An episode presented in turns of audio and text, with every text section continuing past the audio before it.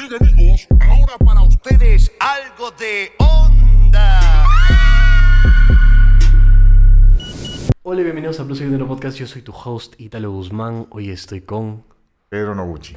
Pedro. Es un gustazo tenerte acá. Gracias. Muchas gracias en serio por aceptar la invitación. Es un tema que me interesa mucho. Este, bueno, para darle un poco de contexto al público, por favor, ¿a qué te dedicas?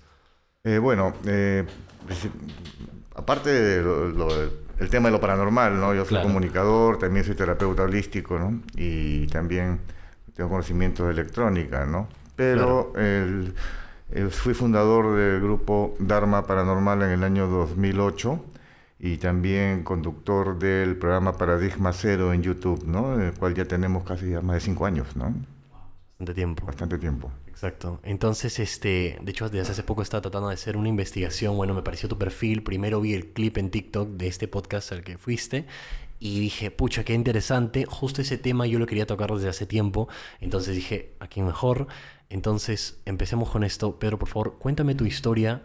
¿Cómo inició todo esto y qué llevó a que tú seas un investigador paranormal? Bueno, en realidad el, el interés por el misterio lo tenía desde muy pequeño, ¿no? Hablamos pues de, tendría 8 a 10 años, yo coleccionaba artículos y recortes de temas que me llamaban la atención, ¿no? Luego me volví un coleccionista también de fascículos que en esa época sí existían, de revistas de misterio, Ah, mira, ok. y poco a poco, eh, digamos, ya fui adquiriendo libros y más adelante, ya cuando era estudiante, ¿no? Nos tocó este, un curso, se llamaba Investigación Científica y que tenías que proponer algún tema que pudieras, digamos, más que nada argumentar, más que probar, ¿no? Y con un grupo de compañeros eh, elegimos el tema de las psicofonías, ¿no? Claro. Eh, la profesora dijo, ¿y qué cosa es esto? ¿no? Había que explicarle. Ah, bueno, si lo pueden argumentar, háganlo, ¿no? Entonces, estamos hablando de época de los 80, época que todavía estábamos en plena crisis, Correcto. época del terrorismo, y era un poco difícil también equiparse.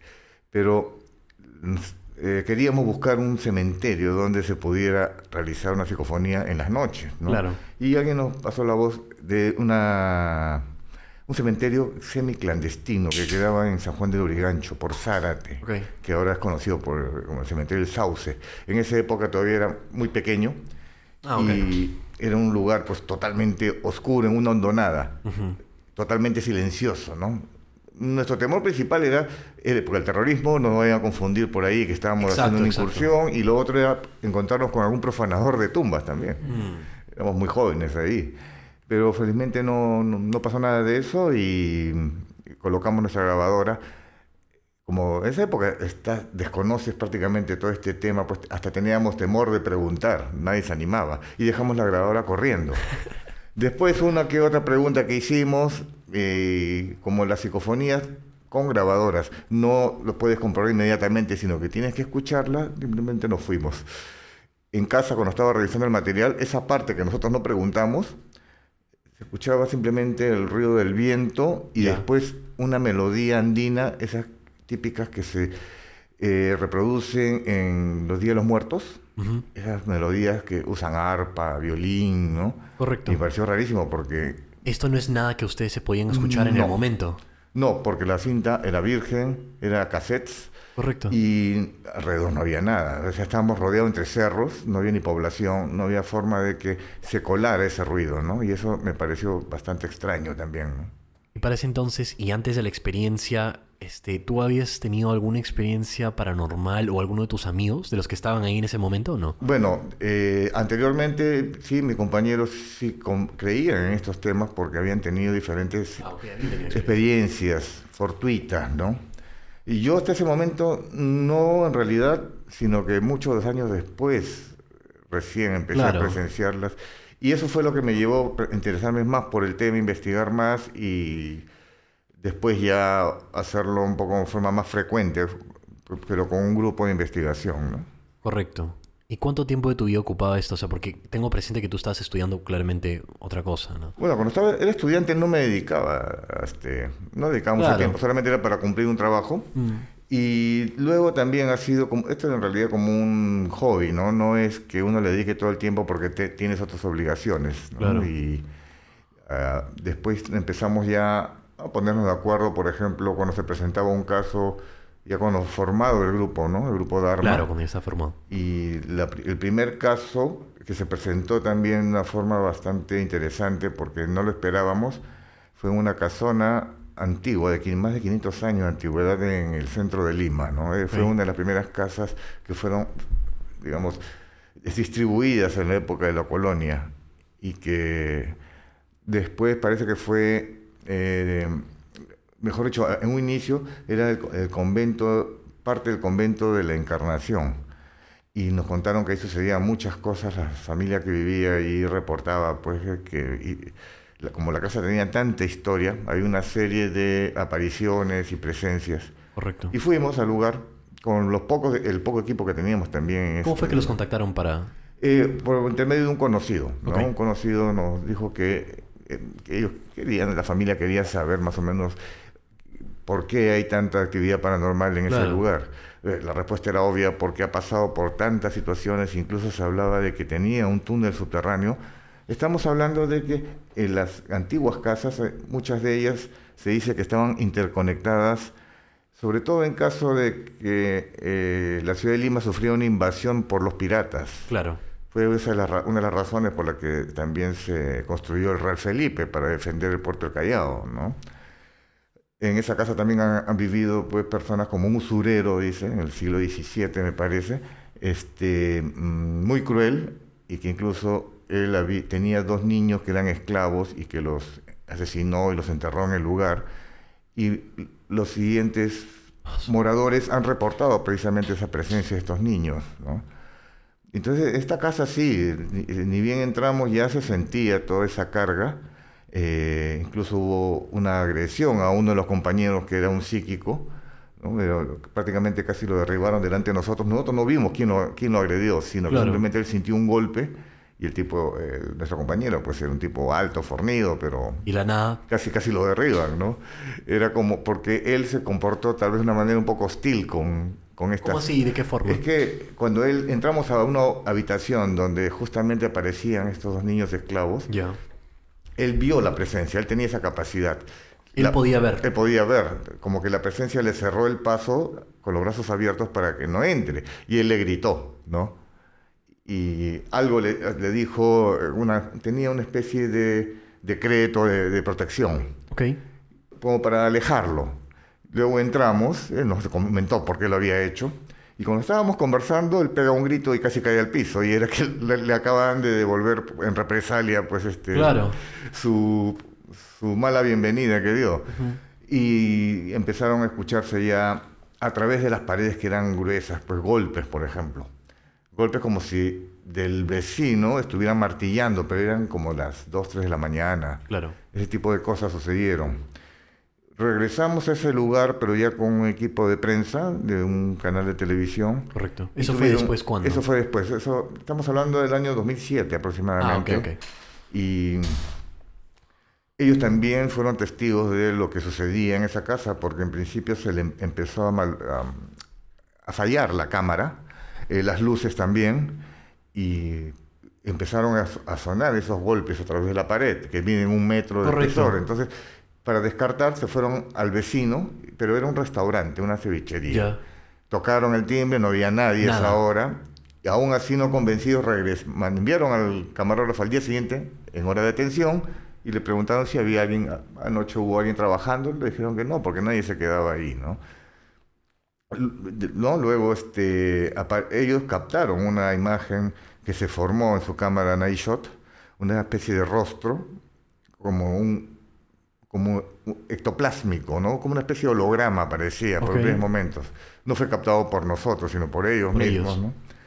Y nosotros sí captamos una psicofonía de la risa de un bebé en uno de los baños, ¿no? Entonces, ya te imaginas, en una casa tan grande, cada ambiente tenía su propia historia, ¿no? Qué loco.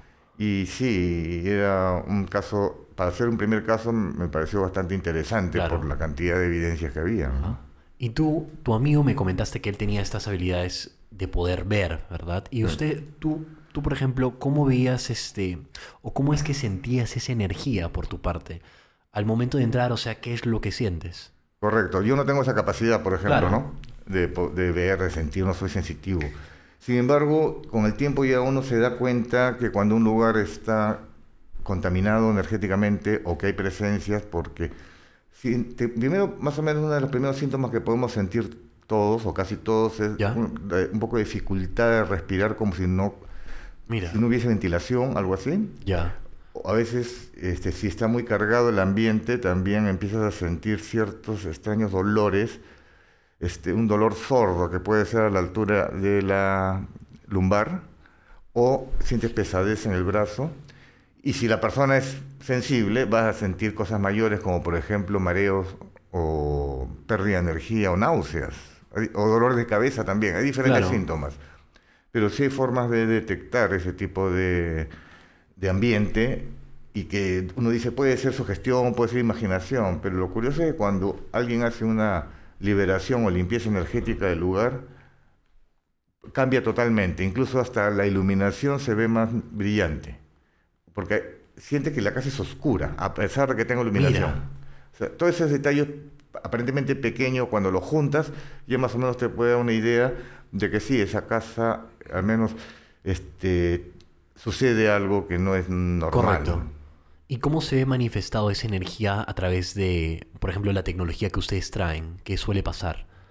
Hay varias formas de, por ejemplo, captarlos. Primero es eh, cuando existen presencias bastante notorias o fuertes, eh, ellos liberan una, una energía, un campo electromagnético, pero que solamente puede ser captado por un, equipo sensible, ¿no? Al igual que puedes captar el campo electromagnético, por ejemplo, lo que irradian los artefactos, Correcto. pero en un lugar donde apagas todo, aparece, esta, no es una señal de celular, porque eso no capta ese aparato.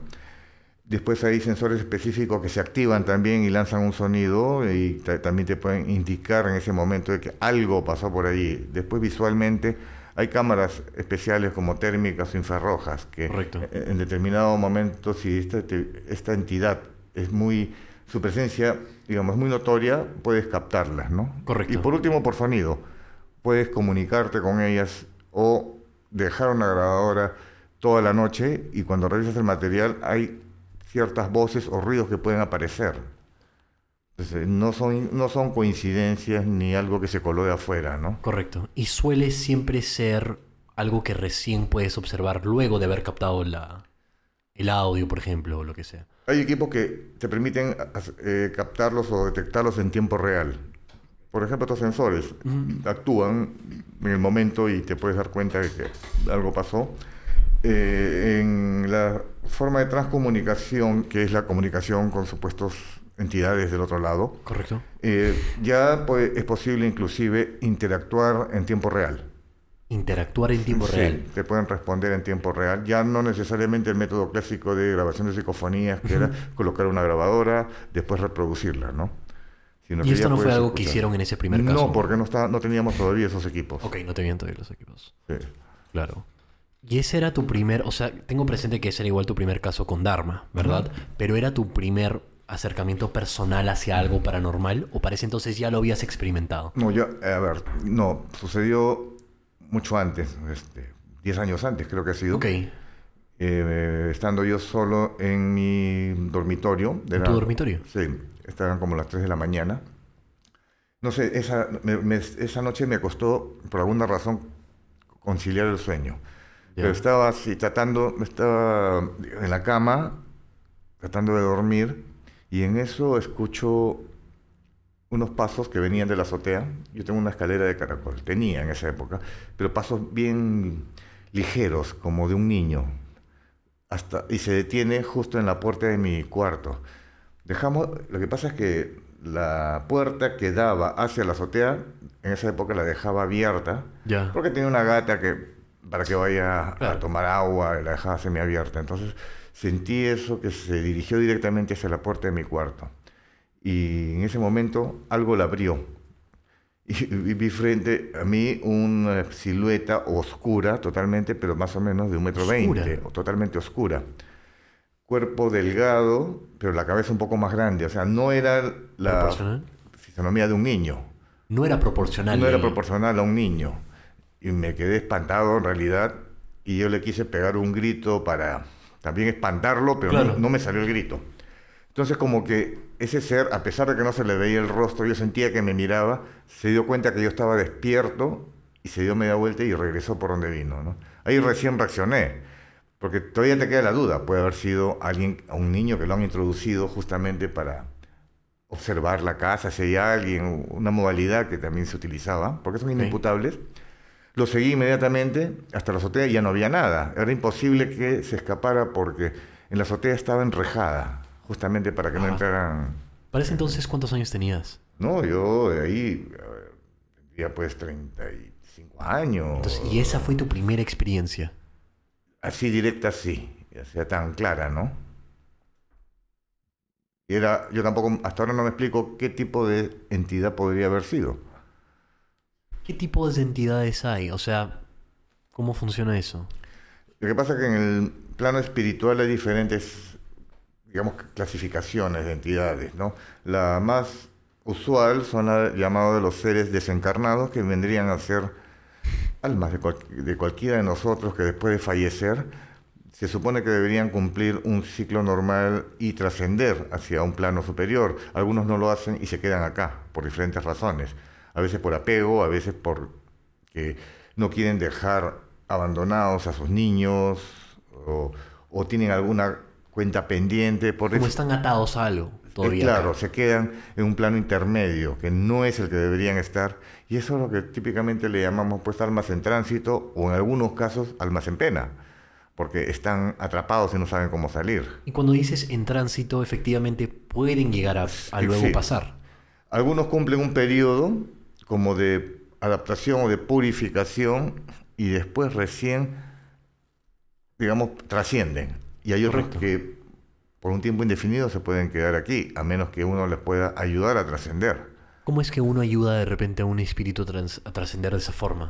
Mira, lo- las personas que eh, tienen eh, la fe religiosa recomiendan mucho lo que es la oración, pero ha- hay otras formas también a través de un medium que puedas, con el que, cual lo puedas, te puedas comunicar con estas almas, es conversar con ellos y preguntarles por qué se han quedado, ¿no? Y te dicen justamente todas estas razones que te he estado explicando. O- entonces eh, uno les tiene que explicar también de que ellos ya no están en el plano que les corresponde por- y no se dan cuenta, pero si tú les haces recordar hace cuánto tiempo este, recuerdan que han cenado o han comido algo y se ponen a pensar, o eh, cuánto tiempo creen que ellos están acá y no recuerdan, y se, y se dan cuenta que han estado en un loop No tienen noción del tiempo. pierden la noción del tiempo o, o es diferente a la que nosotros tenemos En ese plano. en ese plano, o en ese estado. Porque al final, lo, lo que yo creo, al final es todo un estado de conciencia. Cada uno ve o cree estar según sus Correcto. emociones con las que se ha quedado allí, ¿no? Eh, entonces, eh, es una especie de trabajo psicológico, por- podríamos llamarle así, de convencerlos a ellos que en realidad pues no, no tiene ningún sentido quedarse y que no solucionan nada tampoco Correcto. haciéndolo. Y algunos sí se re- se dan cuenta, reaccionan. Y en ese momento, justamente ahí se apertura algo, que muchos lo, lo han, lo han comentado como que si fuese una especie de puerta o luz, y se sienten mucho mejor. Es más, los medium que tienen la capacidad de poder presenciar toda esa escena final, eh, dicen de que incluso hasta su aspecto cambia. Cuando en un principio una presencia se te aparecía totalmente, a veces con heridas, ensangrentada o con todos los rasgos de lo que produjo su muerte, cuando cambian de ese estado de conciencia y van a transponer el otro lado, como que se ven diferentes como en el mejor estado, eh, mo- mejor momento de sus vidas. Cambia su apariencia totalmente. Totalmente. Joven, se ven más jóvenes, según lo que me han comentado, hasta más luminosos. Es un- algo muy interesante, ¿no? ¿Cómo es que una persona logra tener esta habilidad de poder ver, ¿no? O sea, los mediums, ¿cómo, cómo funciona eso? O sea, Mira, todos en realidad tenemos cierto grado de sensibilidad psíquica. Lo que pasa es que algunos no lo hemos desarrollado o lo tenemos en un estado estacionario. En cambio, estas personas que desde muy pequeños ya vienen con el, eh, diferentes habilidades desarrolladas, tal es así que algunos tienen el don de, la clarividencia, otros de la precognición, otros de la telepatía, en fin. Y hay algunos que tienen varios de, estos, de estas cualidades desarrolladas y, y las pueden controlar y se les llama paragnostas. ¿no? Hay otras personas que no y no comprenden todavía por qué atraen tanto también entidades y es por, precisamente porque los buscan mucho, tal vez para comunicarse, o su vibración a ellos les interesa mucho. La cosa es que O sea, hay formas de desarrollarlo o de o también hay formas accidentales de activarlo. activarlo. Sí. A veces han ocurrido muchos casos de personas que eran comunes y corrientes, como nosotros, no sentían, no veían nada. Y algún suceso importante en sus vidas, como por ejemplo un accidente, Activa algo. activó algo y se convirtieron de un momento a otro en videntes, pero muy desarrollados. Y hay casos famosos en la historia Claro. de eso. O sea, es- pero entonces es algo que, por ejemplo, si alguien tuviese el interés de hacerlo, podría trabajarlo y activar esa, esa habilidad. Sí, eh, con ej- ejercicio. Claro que en forma accidental, obviamente, es mucho más inmediato. Correcto. Pero, solamente que no- no- nadie lo maneja. Te comento el caso, por ejemplo, Peter Hurkos era un- una persona, un, eh, me parece que era holandés, eh, común y corriente, ¿no? Pero él había nacido con una protuberancia en la cabeza, que le dolía, le causaba mucho dolor. Ok. Y un día, se- para mala suerte de él, se tropieza y se golpea justo la protuberancia y pierde el conocimiento. Él cuando despierta, despierta en el hospital, en un cuarto, y al lado había una cama con otro paciente. Y lo primero que le dice al otro paciente es, tú estás aquí porque robaste reloj a tu padre, ¿no? Y tuviste un accidente al momento de huir. Y el otro se quedó con la boca abierta, porque todo era cierto, ¿no? Y él se le salió esa respuesta así nomás, pero después comenzó a ver que sí, efectivamente, eh, había desarrollado ese don a raíz, a raíz de ese accidente. Y fue tan famoso que era contratado por las principales centrales de inteligencia o, de la policía de diferentes países, ¿no? Entonces, ese es un ejemplo de un caso accidental de activación de un don. ¿Ese caso fue dónde? ¿En qué país? Eh, a ver, Pedro, si puedes acercar de Ah, repente un poquito el micro nada más. si mal no recuerdo, era en Holanda. Holanda. Sí. Este, igual que el caso de François, este, otro, otro psíquico holandés, eh, él sí nació con el don, pero más que nada con el don de la sanación, ¿no? Pero después se activó, digamos, eh, su otro don que era el de la eh, clarividencia.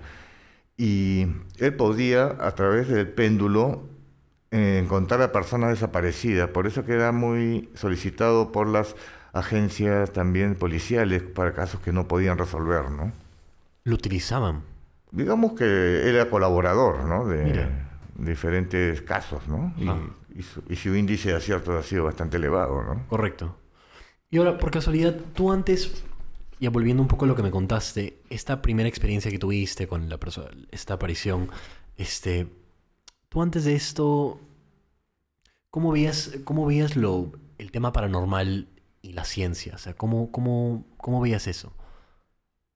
Estos casos, estos temas los veía con mucha curiosidad e interés también, porque mm, no me convencía mucho eh, la explicación tan radical que daban algunas personas que no creían en este fenómeno para descartarlos totalmente. ¿no? Correcto. Y no era tampoco, em, me parecía muy, eh, llamémosle justo, de que hayan, existan tantas personas que haya eh, presenciado estos fenómenos y simplemente la explicación es que haya tenido una alucinación o, o ten- tenga algún problema en la cabeza. Correcto.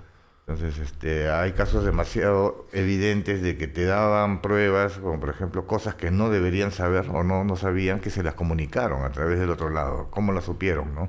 ¿Cómo lograron esa información? Cosas de ese tipo. ¿no? Entonces, eh, fue por eso es que empecé más a informarme sobre estos temas y, hay casos, eh, como te repito, en la historia que son increíbles y que no, pueden, no han sido explicados todavía por la ciencia. Entonces, Correcto. es cierto, hay muchos fenómenos que tienen origen físico, totalmente, es totalmente cierto, ¿no? Correcto. Pero hay otros que no les encuentran explicación y no por eso pueden decir de que no existan, ¿no? Ajá. Entonces siempre va a haber esa, digamos, esa polémica, pero hay muchas personas ligadas al campo científico que ¿Qué creen? han tenido experiencias directas, ¿no? No, tal vez así, por ejemplo, Raymond Moody, Raymond Moody, un médico ¿no? que empezó a investigar los casos de experiencias cercanas a la muerte, cientos de casos, y todos tenían, digamos, las mismas conclusiones. Eh, por eso es que él después publicó el libro Vida después de la vida, ¿no? que Correcto. tuvo pues un éxito tremendo. Igual Brian Weiss, que era, es un, como decirte, un psicoanalista, hacía terapias de regresión y a través de eh, esas terapias él logró encontrar de que a veces las tenemos ah, intrusión de otras entidades dentro de nosotros y simulan o parecen ser otra personalidad, pero es otra entidad. Y empiezan a, a describir por qué tomaron el cuerpo de una persona o, o por qué no han trascendido, cosas de ese tipo, inclusive hasta en vidas anteriores han Correcto. podido sido- haber sido captadas. ¿no? Ajá.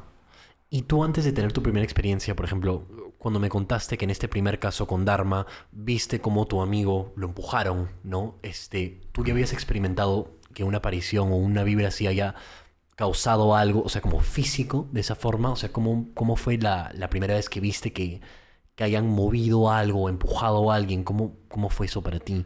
Bueno, eso ya fue después, cuando ya tu- tuvimos más frecuencia de casos, ¿no? Sí, nos han... Hemos, hemos visto objetos moverse de la nada y eso necesita ser sensitivo. Por ejemplo, un caso que estuvimos en la municipalidad de Magdalena. ¿De No, Magdalena? Jesús María, Jesús Ah, María. ok. Que es una casona, digamos, antigua. Y los mismos empleados hablaban de que sí ocurrían situaciones extrañas en ese lugar. Nos quedamos una noche para intentar grabar y enviamos a una persona a, a que haga la llamada prueba de aislamiento, la persona más sensitiva, para, porque normalmente es a ellos a quienes, quienes tienen más posibilidades de que se les presente algo, ¿no? Ok. pero en ese momento una de las puertas del baño, que son esas puertas gruesas de madera, la Ah. tiraron con tal fuerza que definitivamente no fue el viento, que eh, se espantó esta persona, ya no quiso seguir con la prueba, y- o por obvias razones. Y luego cuando ya nos reunimos en el lugar donde había ocurrido este hecho, uno de los psíquicos detectó que parece que habían hecho anteriormente un ritual Ok. antiguas gestiones ¿no? de la municipalidad, tal vez, por alguna razón, ¿no? Un ritual. Una especie de ritual, no sé, puede ser un pago, puede ser, no sé, de prosperidad, no lo sabemos, pero en ese momento había un calendario, estos de escritorio pequeños, Ok. que salió volando y, cayó delante de nosotros, ¿no? Pasó por la cabeza del camarógrafo y cayó delante de nosotros, ¿no? Entonces, ese es un síntoma de que no, no somos bienvenidos y Correcto. que- o que ya estábamos como acercándonos mucho al origen de todos los fenómenos que habían allí. Entonces, ese tipo de cosas pueden suceder. Correcto. Y. ah, so- ok, volviendo al tema de las entidades, ¿no? Este. ¿Podrías explicarme, aparte de la, de la que ya me habías explicado, cuáles otros tipos de entidades hay? Sí. Luego existen también entidades no humanas. ¿no? Las más quizás eh, recurrentes son las de los espíritus elementales. En, otro- en, en- en otras palabras, los más comunes son los llamados duendes, que ellos tienen una, se dice una función que inclusive son más antiguos que los humanos mismos. ¿no? Una función que es el de eh, tener un contacto con la naturaleza. Eh, mucho se reporta en Lima, que es una ciudad grande, a personas que han tenido esas apariciones, Correcto. porque tienen otro tipo de comportamiento. Algunos hablan que son traviesos, otros de que no, no son, son un poco malévolos en algunos casos, que se suelen, suelen eh, agredir a niños recién nacidos, cosas de ese tipo, ¿no? Pero también hay que entender de que eh, ellos estuvieron antes que nosotros cuando todo esto era un gran campo natural y que hemos ido más bien invadiendo sus terrenos Correcto. y como que tienen cierto recelo con los humanos, ¿no?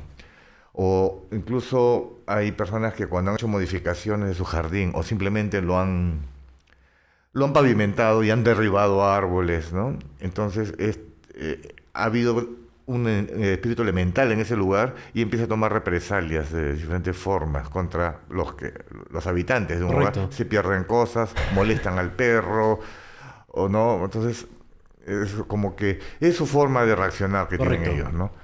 Luego tenemos ya espíritus más, no espíritus no, son yo le llamo entidades a esto porque mm, en algunos casos no tienen necesariamente conciencia que son los llamados parásitos astrales. Parásitos, Parásitos astrales. astrales, que es, es cuando hay lugares densos, donde ha habido mucha liberación de emociones negativas, como pena, odio, dolor, tristeza o, o inclusive agre- agresividad, suelen atraer estos este tipo de parásitos, porque se alimentan de esa energía. Y también suelen adherirse al campo áurico de las personas. El campo áurico viene a ser como una especie de nuestra coraza energética que todos tenemos. Para evitar justamente cualquier intrusión Correcto. Entonces, ¿cómo se pegan a personas? a personas para absorber esa energía y poco a poco las van debilitando.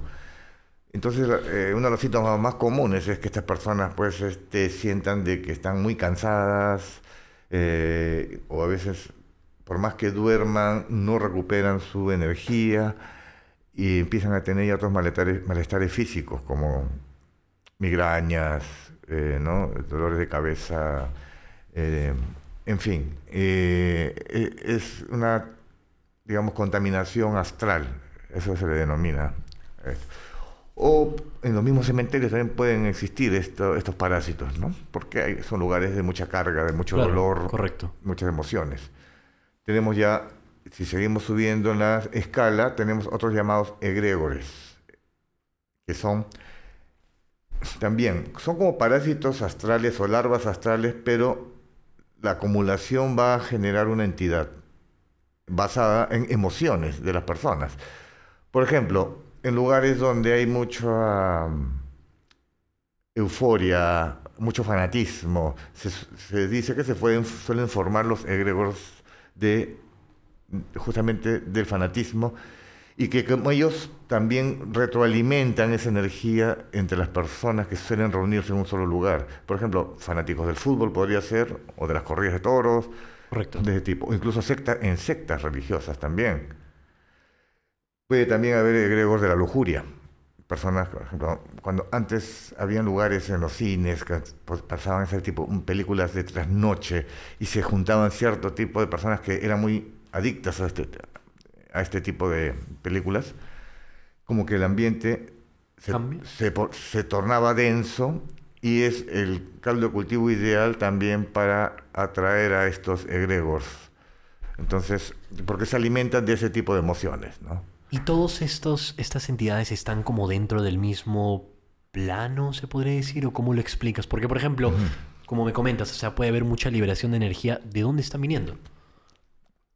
No existe un solo plano, son varios, ¿no? Ya.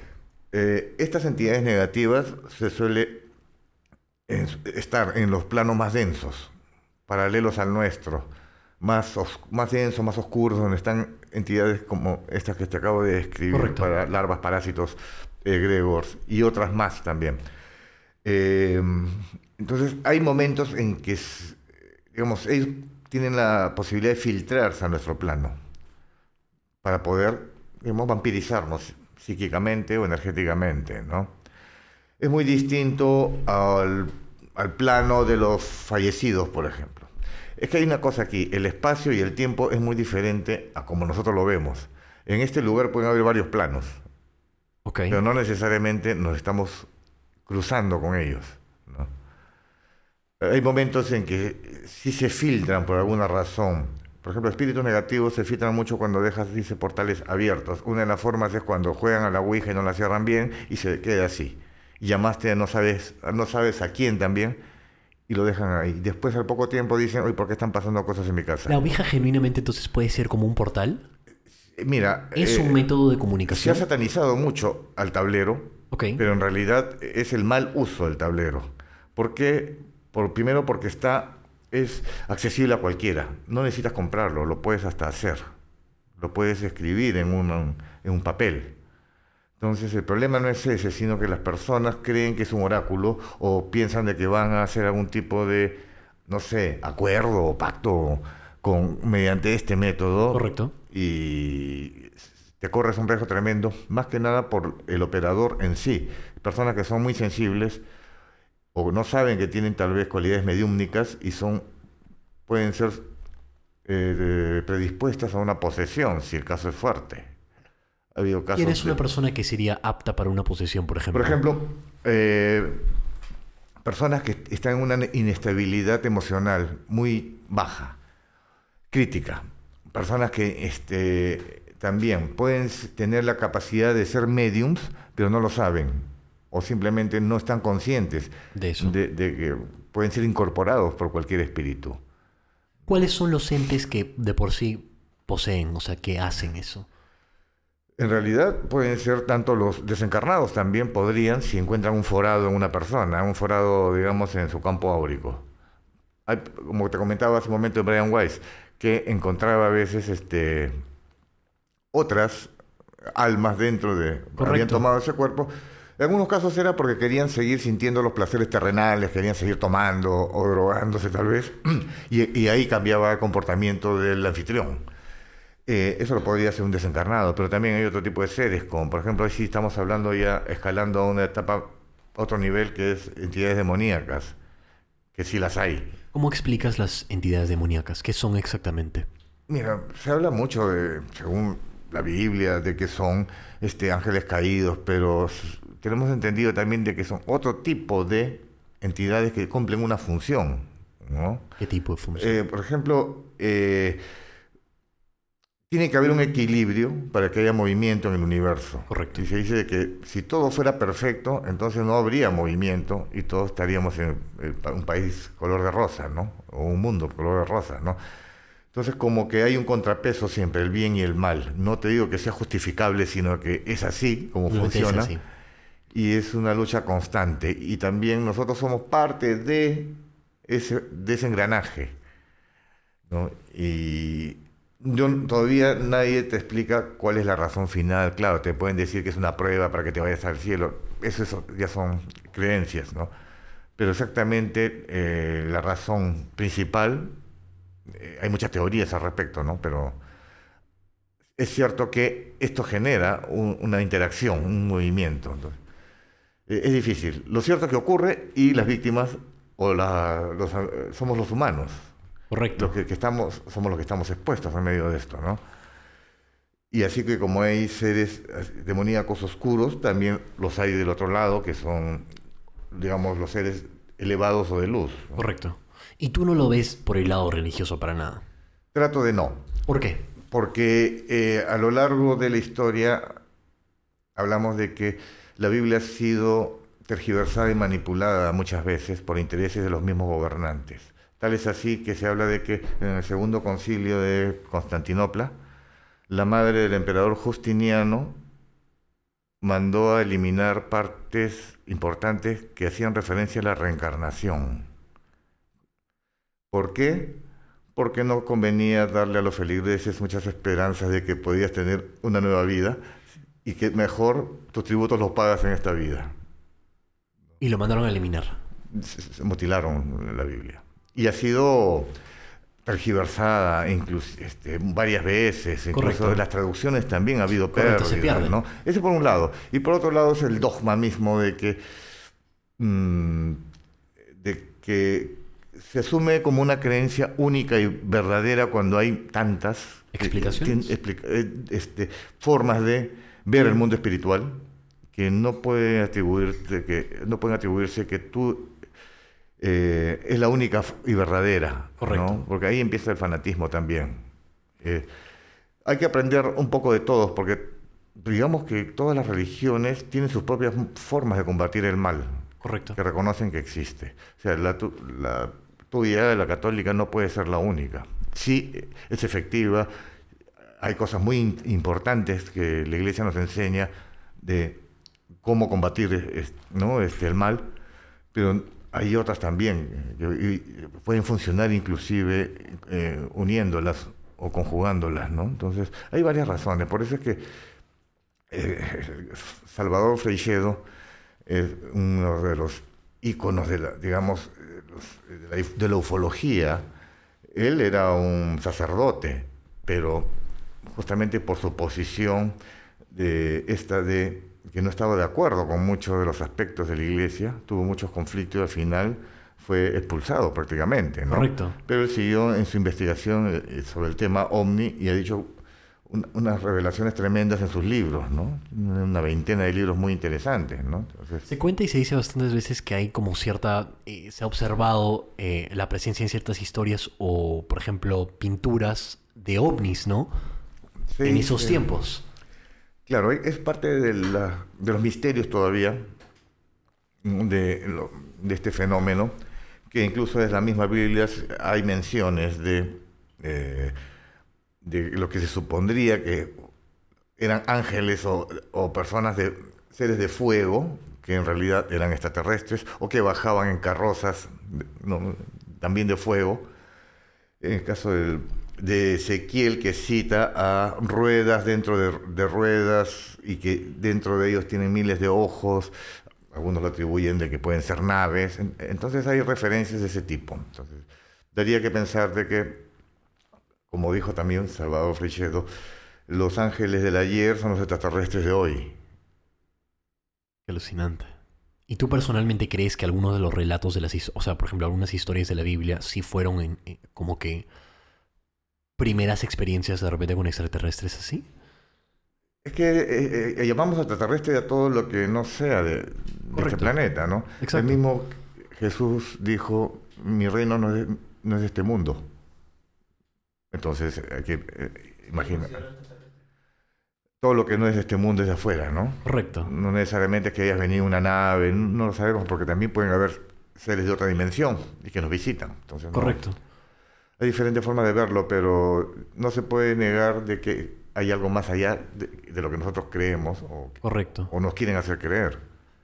Y tocando, por ejemplo, el, el tema particular de, o sea, de extraterrestres, o sea, los ovnis, los típicos, que- los que todos conocen, ¿tú crees que de alguna forma han participado o, o han interferido en momentos históricos del- de los humanos?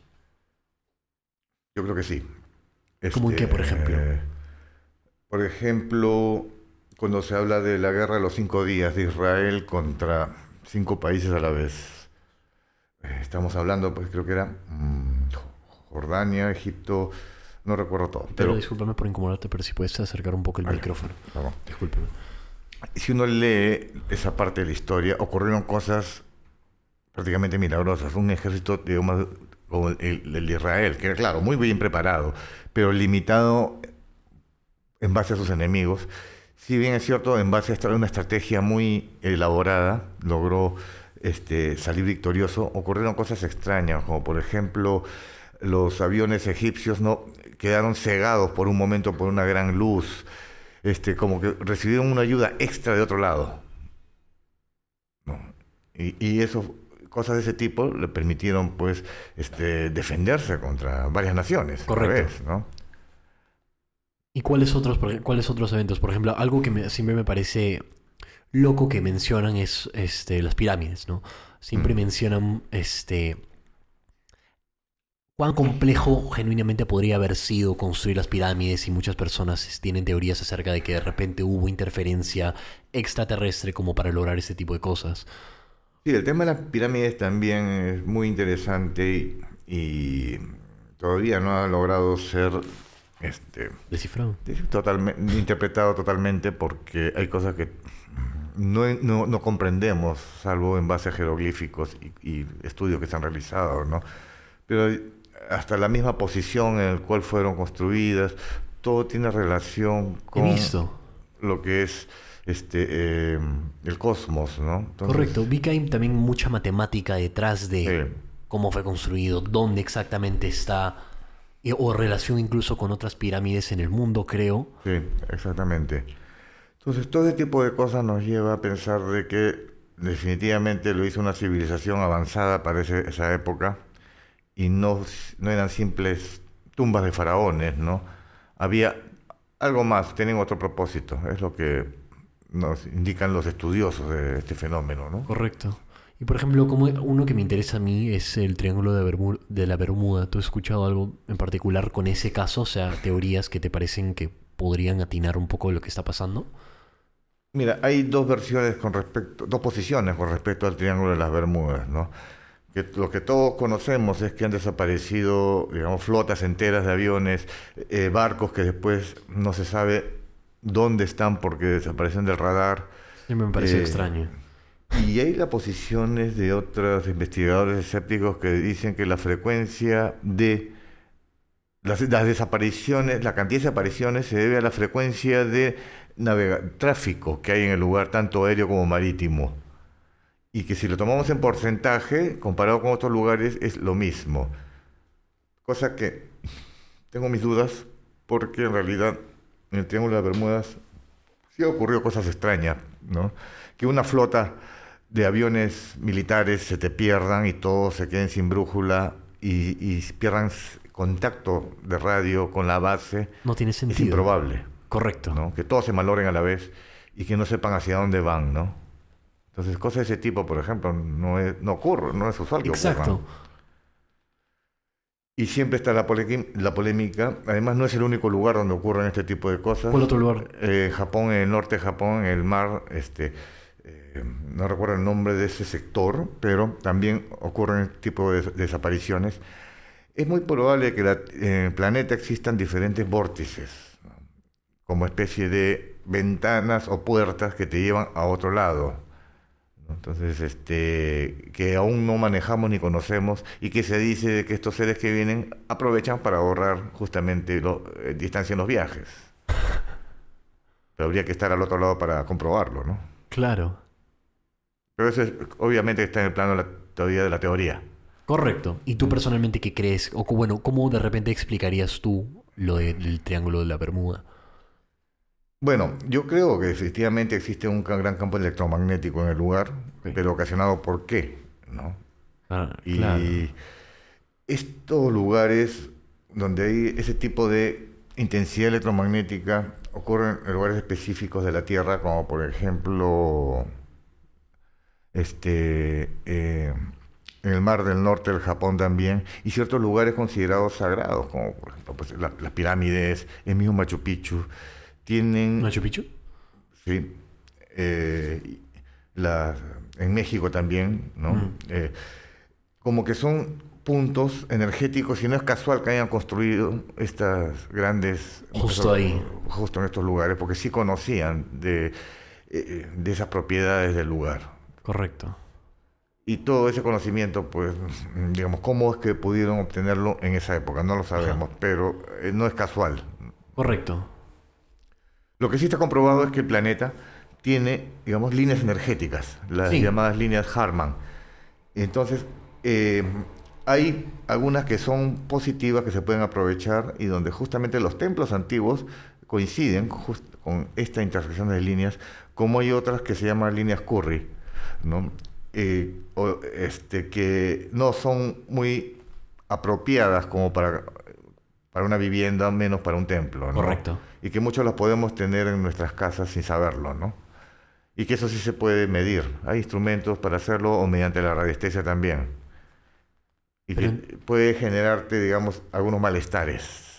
Malestares. Malestares porque es un campo energético que está, Correcto. un enmayado que está en toda la... Pero entonces, si realmente fuese así, estamos hablando de civilizaciones en todo caso que tenían un, un conocimiento mucho más amplio de, que- de lo que nosotros podríamos haber imaginado en todo caso. Y- pero también de cierta forma, claramente me cuesta creer que ellos podrían haber tenido ese conocimiento sin de repente algún tipo de interferencia. O sea, es que me parece tan poco probable. No sé, o sea, no, no entiendo cómo podrían llegar a comprender algo tan complejo. ¿Te refieres a los humanos? Claro, las, las antiguas civilizaciones que, por ejemplo, han posicionado de repente pirámides y justo se alinea con un campo electromagnético, o sea, ¿cómo tendrían, cómo sabrían eso? O sea, su conocimiento habrá sido mucho más amplio de lo que nosotros podríamos haber genuinamente eh, pensado. ¿O alguien les enseñó? O alguien les enseñó. Claro, y eso es lo que me... Exacto. Es que mm, todavía no, no sabemos la data exacta de cuándo fue el inicio de la civilización. Algunos dicen pues 50 millones de años, pero algunos dicen que es la séptima civilización y que las anteriores, digamos, fueron destruidas y que no, quedan vestigios, ¿no? Porque como que estamos, somos una especie de experimento que nos reinician y somos un experimento fallido. Y que cada...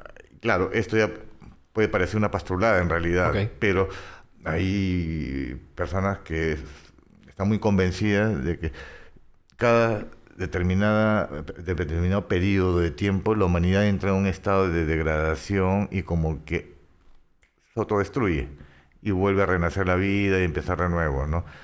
Otros dicen que este es simplemente como un laboratorio, la- el planeta, y que es, nosotros estamos regidos bajo otro tipo de inteligencia superior. Correcto. Entonces, ahí ya puedes meter la religión, pero la cosa es que Se complica. se complica, pero eh, la secuencia sigue siendo la misma, ¿no? Correcto. Y eso, bueno, lo que mencionaste de que algunas personas piensan de que de repente después de cierto, cierto tiempo se, como medio que se reinicia todo, eso creo que más o menos tiene que ver con el, el- la teoría este del gran filtro o algo así. A unos le llaman el gran diluvio, otros le llaman el reseteo, bueno, tienen diferentes Ajá. nombres. Pero dice que no, es la, nun- no ocurrió una sola vez, sino que ha ocurrido ya seis veces anteriores. Seis veces anteriores. Sí, solo que la destrucción, como ha sido total, no han quedado vestigios, pues lo más antiguo que tenemos creo que Correcto. son las pirámides, ¿no? Ajá. Y eh, se han encontrado, por ejemplo, los llamados OPARTs, que son objetos fuera de su tiempo, eh, mecanismos complejos o engranajes en, fosilizados eh, desde épocas inclusive anterior a la del humano, cómo era posible, quién la hizo, por qué llegó ahí, por Correcto. ejemplo, ¿no? Que te- se estaría demostrando que hubo algo más antes de esta civilización. Correcto. Es que a mí me parece alucinante como algunas de estas, en general, simplemente es que siento que ha habido tantos casos de civilizaciones o estructuras, por ejemplo, que se encuentran y hay cosas que simplemente no se pueden explicar y uno dice, o los científicos dicen, oye, por ejemplo, en tal periodo de tiempo ellos no tenían acceso a tales herramientas, entonces esto hacer es imposible sin algún tipo de interferencia, pues, no sé, por algo más allá, no sé, o sea, fuera de la Tierra, no sé. ¿Y qué utilidad tuvo en esa época un sistema de engranajes tan complejo, por ejemplo? ¿no? Exacto. Entonces, y, y todavía no habían descubierto la rueda. Entonces hay cosas que no cuadran. Exacto, hay cosas que no cuadran. Y por eso, por ejemplo, a mí siempre me, me ha parecido este, tan complejo llegar a la conclusión y simplemente decir que nosotros somos la única, por ejemplo, vida inteligente acá en ese universo. O sea, a mí me parece tan poco probable, ¿no? Por el simple hecho de que, bueno, pues está todo espacio. O sea, imposible de que eh, todo esto se haya formado y nosotros seamos el única, la única vida inteligente. Pues me parece tan poco probable. No, definitivamente es algo que a través de, de las últimas décadas nos han querido hacer creer, pero que ya ahora poco a poco como que se está desclasificando mucha de esta información, Bastante. porque ya ha llegado un momento que tal vez no se puede ocultar. Tanto. porque hay demasiadas evidencias y organismos, estamos hablando de organismos oficiales como Pentágono, la CIA, el mismo gobierno. ¿Tú conoces el caso de Bob Lazar? ¿Perdón? ¿De Bob Lazar? Bob Lazar, sí, Ajá. claro. ¿Conoces el caso? ¿Qué sabes del caso? Bueno, él era un ex empleado del Área 51 Mm, y que cuando él sale, de, digamos, deja de laborar allí, empieza a revelar todo, que ah, prácticamente ahí habían experimentos tanto de ingeniería inversa como de hibridación. correcto. y lo tratan de silenciar. Entonces, llega a tal punto el, el grado de manipulación de toda esta información que incluso lo desaparecieron todos sus antecedentes Es lo que vi. De, no todos tenía- los archivos. Exacto. Era un NN. Sus estudios que simplemente no existía. Pero creo que también había cuentas, por, o sea, por parte de gente que había trabajado con él, que comprobó que efectivamente él estuvo ahí, él estuvo presente. Sí, exactamente, ¿no? Eh, entonces, la información que él manejaba era demasiado comprometedora para el gobierno porque estaría derribando un programa pues que llevaba ya décadas, ¿no? Y que de un momento a otro se filtrara de esa manera, tal vez ponía en peligro no solamente a, a los los miembros encargados de este proyecto, sino de todo a todos los gobiernos, ¿no? Correcto. Y ah, como tú mencionas, han habido otros casos que sí también se han estado filtrando y que obviamente algunos protegidos por seudónimos porque no, no es tan fácil delatar este tipo de, de, proyectos. Yo personalmente cuando he escuchado su historia, este, y en comparación de repente a muchos otros, eh, yo lo escucho genuino a él, este, hay mucha información que claramente sí coincide, incluso los, este, las personas que, que han trabajado con él, ¿no? Me parece que, bueno, yo sí lo creo, la verdad, yo sí le creo. Yo sí le creo. uno ve la evolución de la aeronáutica militar y de un momento hay un salto eh, cualitativo con respecto al desplazamiento y, las formas de la aerodinámica de estas naves. Entonces se las asemeja mucho a naves que habían capturado. Correcto. ¿No? Eh, la única manera es de que te hayas copiado o hayas hecho una ingeniería inversa de algo que ya existía. Y esto no viene de, de los 60, 70, esto viene de la época de, la Segunda Guerra Mundial. Nos estamos yendo un poco por el tema de las conspiraciones, que no es algo que, que, no es, que, por lo que me conoce mucho. Claro, claro. Es que es un tema muy interesante. Pues. Me he pagado bastante, bastante con, con la historia de Bob Lazar. O sea, siempre me ha parecido tan interesante y genuinamente creo que este, hay algo ahí. Me siempre he tenido dudas con respecto a toda la información que el gobierno estadounidense este, suele ocultar.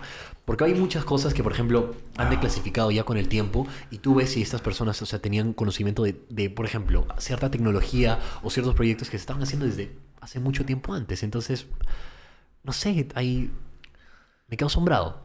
Busca, hay otro caso de la base aérea de Dulce, se llama. Creo que es en Nuevo México que también hay un testigo que trabajó allí y que hubo un enfrentamiento, una rebelión entre los extraterrestres que supuestamente habían hecho algún tipo de acuerdo con los militares y una batalla en, esa base. Eh, tenía varios pisos, eran subterráneos. Habían mandado otro grupo de militares para rescatar a civiles que estaban ahí atrapados, porque parece que los capturaban para hacer experimentos los, mismos extraterrestres. Correcto. Y como que hubo una especie de desacuerdo, y mataron a los, a los científicos, porque tenían armas estos extraterrestres, ¿no? Y uno de los militares sobrevivientes fue el que narra todo eso. Incluso él recibió, eran como especie de pistolas de plasma, dice, o disparos de plasma, que le amputó una parte de la mano, solamente con un roce, ¿eh?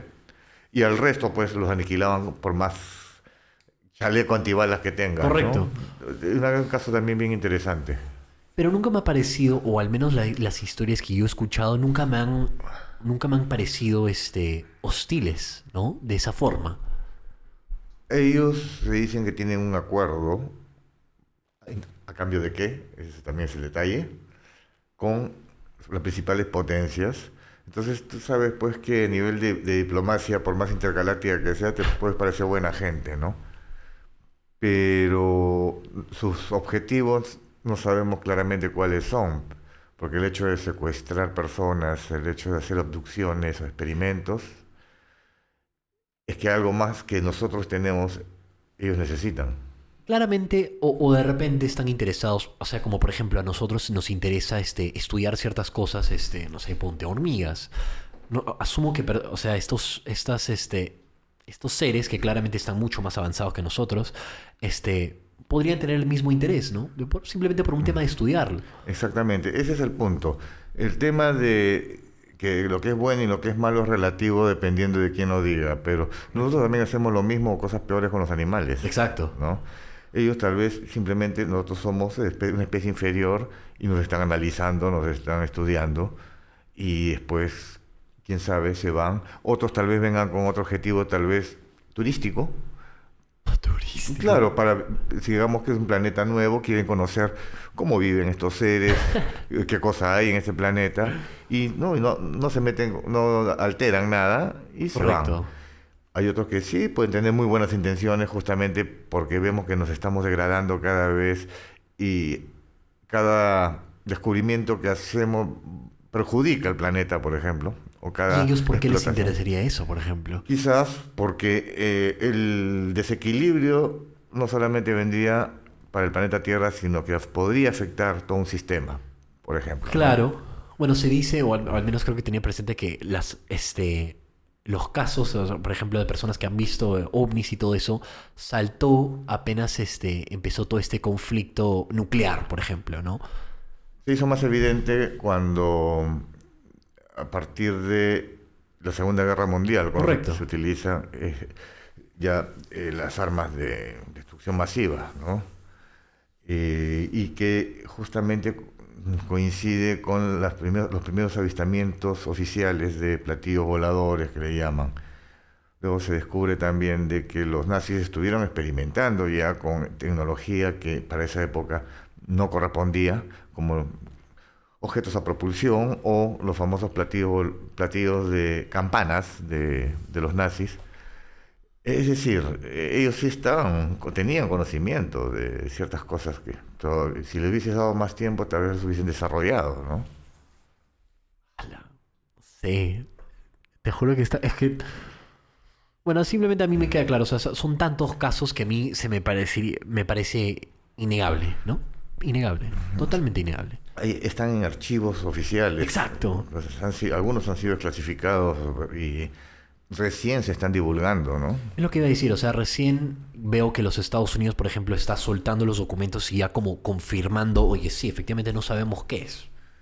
Digamos que sí saben, o sea, sí saben que existe, que sí saben lo que tienen, pero están viendo la forma de cómo liberarlo de una manera Ir gradual. soltándolo. Porque claro, me imagino obviamente si de la nada eh, el gobierno estadounidense agarra y suelta una noticia como, ¿sabes qué? Sí, efectivamente hay extraterrestres, este, viven en tal lugar, no sé qué, nos han estado visitando desde tal año, pues obviamente será, sería como un caos, ¿no? Este, asumo que sería un impacto enorme, ¿no? Para la gente, se, estarían impactados, impactadísimos. Y mucho menos te van a confesar si es que ha habido un acuerdo entre gobiernos Correcto. con estos seres, con qué propósito lo han hecho, a cambio de qué. Eso sí sería ya traumático. Totalmente. Serían juzgados por toda la humanidad, ¿no? Entonces yo creo que eso nunca, lo- nunca te lo van a decir. ¿no? Claro, entonces se podría decir, claro, argumentar que lo están sol- soltando poco a poco como para que la gente se vaya acostumbrando, que efectivamente es lo que he sentido este último año, ¿no? Con todas estas cosas que han estado pasando. Es cierto, o sea, no- uno no, hace un par de décadas no podría imaginarse de que una noticia de esta naturaleza podía ser liberada por el impacto que podría tener en la sociedad, pero ahora estamos viendo que se ha normalizado tanto que no ha causado ningún tipo de impacto y le han preferido dar más importancia a otro tipo de noticias ¿no? relacionadas al fútbol o a la, a- o sea, a la farándula, pero acá, acá, por ejemplo, no. ¿Tú crees que de no repente han hecho un buen trabajo de ridiculizar la idea de creer en extraterrestres con, con un fin estratégico de, de poder ir soltando esta información y de que así nadie se alarme? Exacto, eso le llaman el primado negativo, que está eh, se utiliza mucho no solamente en los medios de prensa, también en las películas, también ¿no? en, el cine, en diferentes formas de, de manifestaciones para que la información llegue gradualmente al público, como que se están adelantando lo que va a suceder y que después ya no te va a causar ningún tipo de impresión cuando li- liberen esa información. Claro, porque efectivamente a mí también me ha parecido impresionante cómo es que tanta información y tantos casos se han ido revelando y que efectivamente creo que la gente no ha reaccionado como de repente hubiera reaccionado hace 10 años o algo así, ¿no? Exactamente. O sea, ha cambiado y la gente, bueno, o sea, y pas- pasa la noticia, o sea, es la noticia de hoy y bueno, seguimos, ¿no? Como que la gente dice, no me va a afectar en nada, ¿no? Exactamente. Entonces, Es como si hubiese cambiado la mentalidad totalmente. sí. Este, lo que yo quería saber, durante tu carrera este, lidiando con lo paranormal, ¿cuántos casos de posesiones has visto? Bueno, eh, hay posesiones reales y otras que tienen otro origen, que no necesariamente son posesiones, ¿no? La misma Iglesia Católica, a través de, por ejemplo, de eh, Gabriel Amor, que era uno de los principales, el más conocido exorcista, él afirmaba que el porcentaje de posesiones reales no superaba al, 3%, al 2%, por ejemplo, ¿no? El resto tenía otro origen Correcto. Psiquiátrico, podía ser sugestión, etcétera, etcétera, ¿no?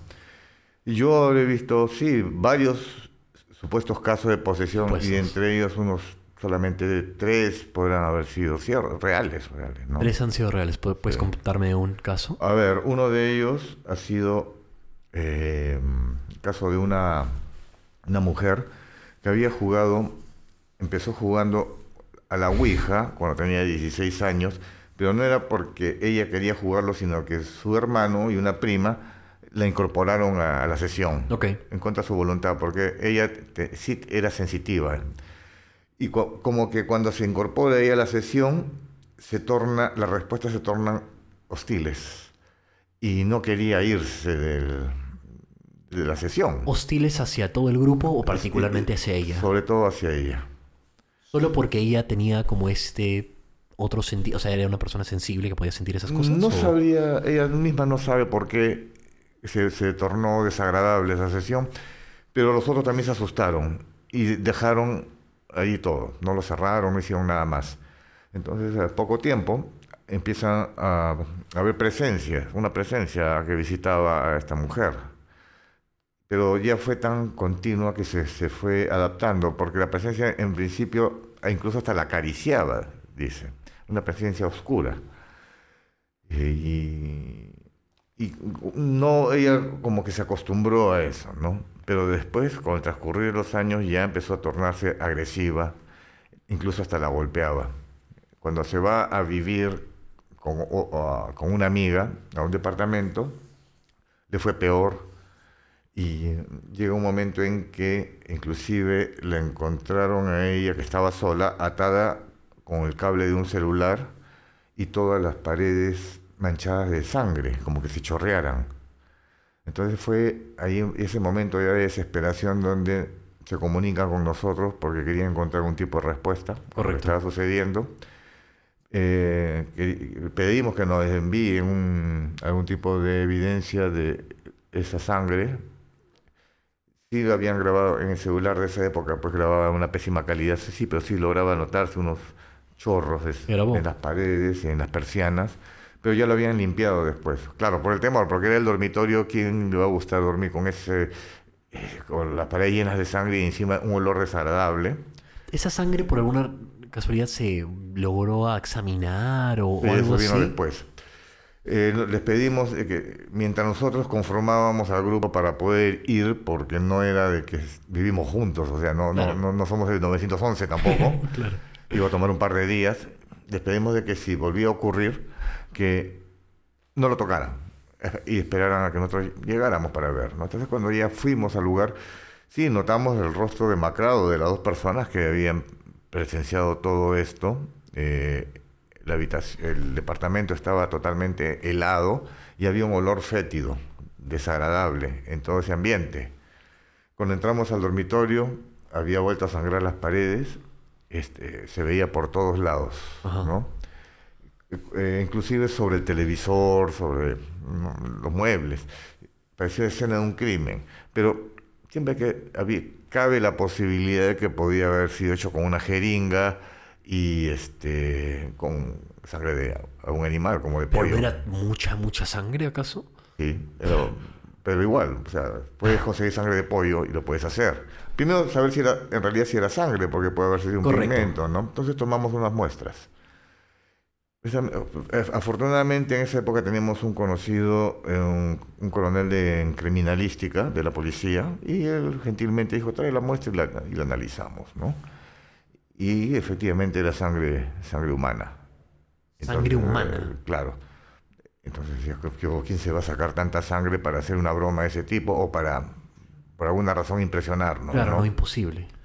Pero lamentablemente, pues, este, eh, estaba ya descompuesta la sangre, entonces no se podían hacer más análisis, ¿no?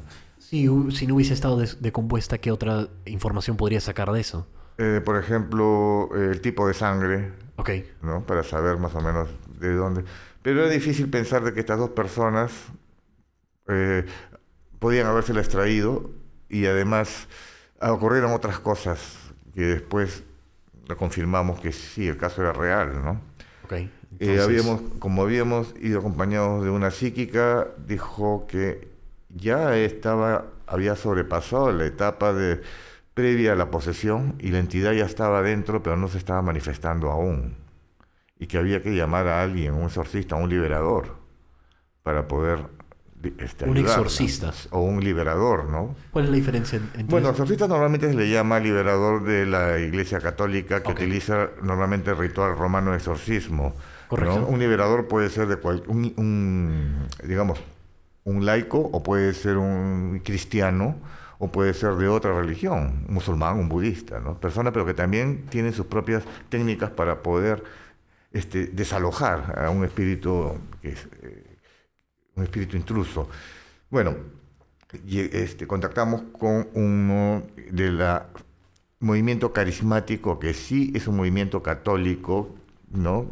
Solamente que eh, ellos utilizan otra forma muy similar a la cristiana para liberar. ¿Cuál es la técnica? sí, Eh, exactamente? básicamente eh, son oraciones y cánticos, ¿no? Ok. Eh, un poco también de, me parece que hay imposición de manos. Bueno, cuando lo voy a recoger, eh, nos dirigíamos hacia el lugar, yo iba por la Costa Verde, cuando todavía era doble vía, y empiezan a caer rocas del acantilado delante mío. Y bueno, eso siempre pasa, ¿no? Así que acelero un poco, me alejo un poco del lugar, pero las rocas seguían cayendo por donde yo pasaba. Y eh, ya, ya no era coincidencia, dije, a lo mejor es un temblor, pero veías los postes que estaban Normal. normal, no se estaban moviendo. Y una gran roca cae en el centro. Entonces yo tengo que esquivarlo y me invado el otro carril en sentido contrario y casi se produce un accidente, ¿no?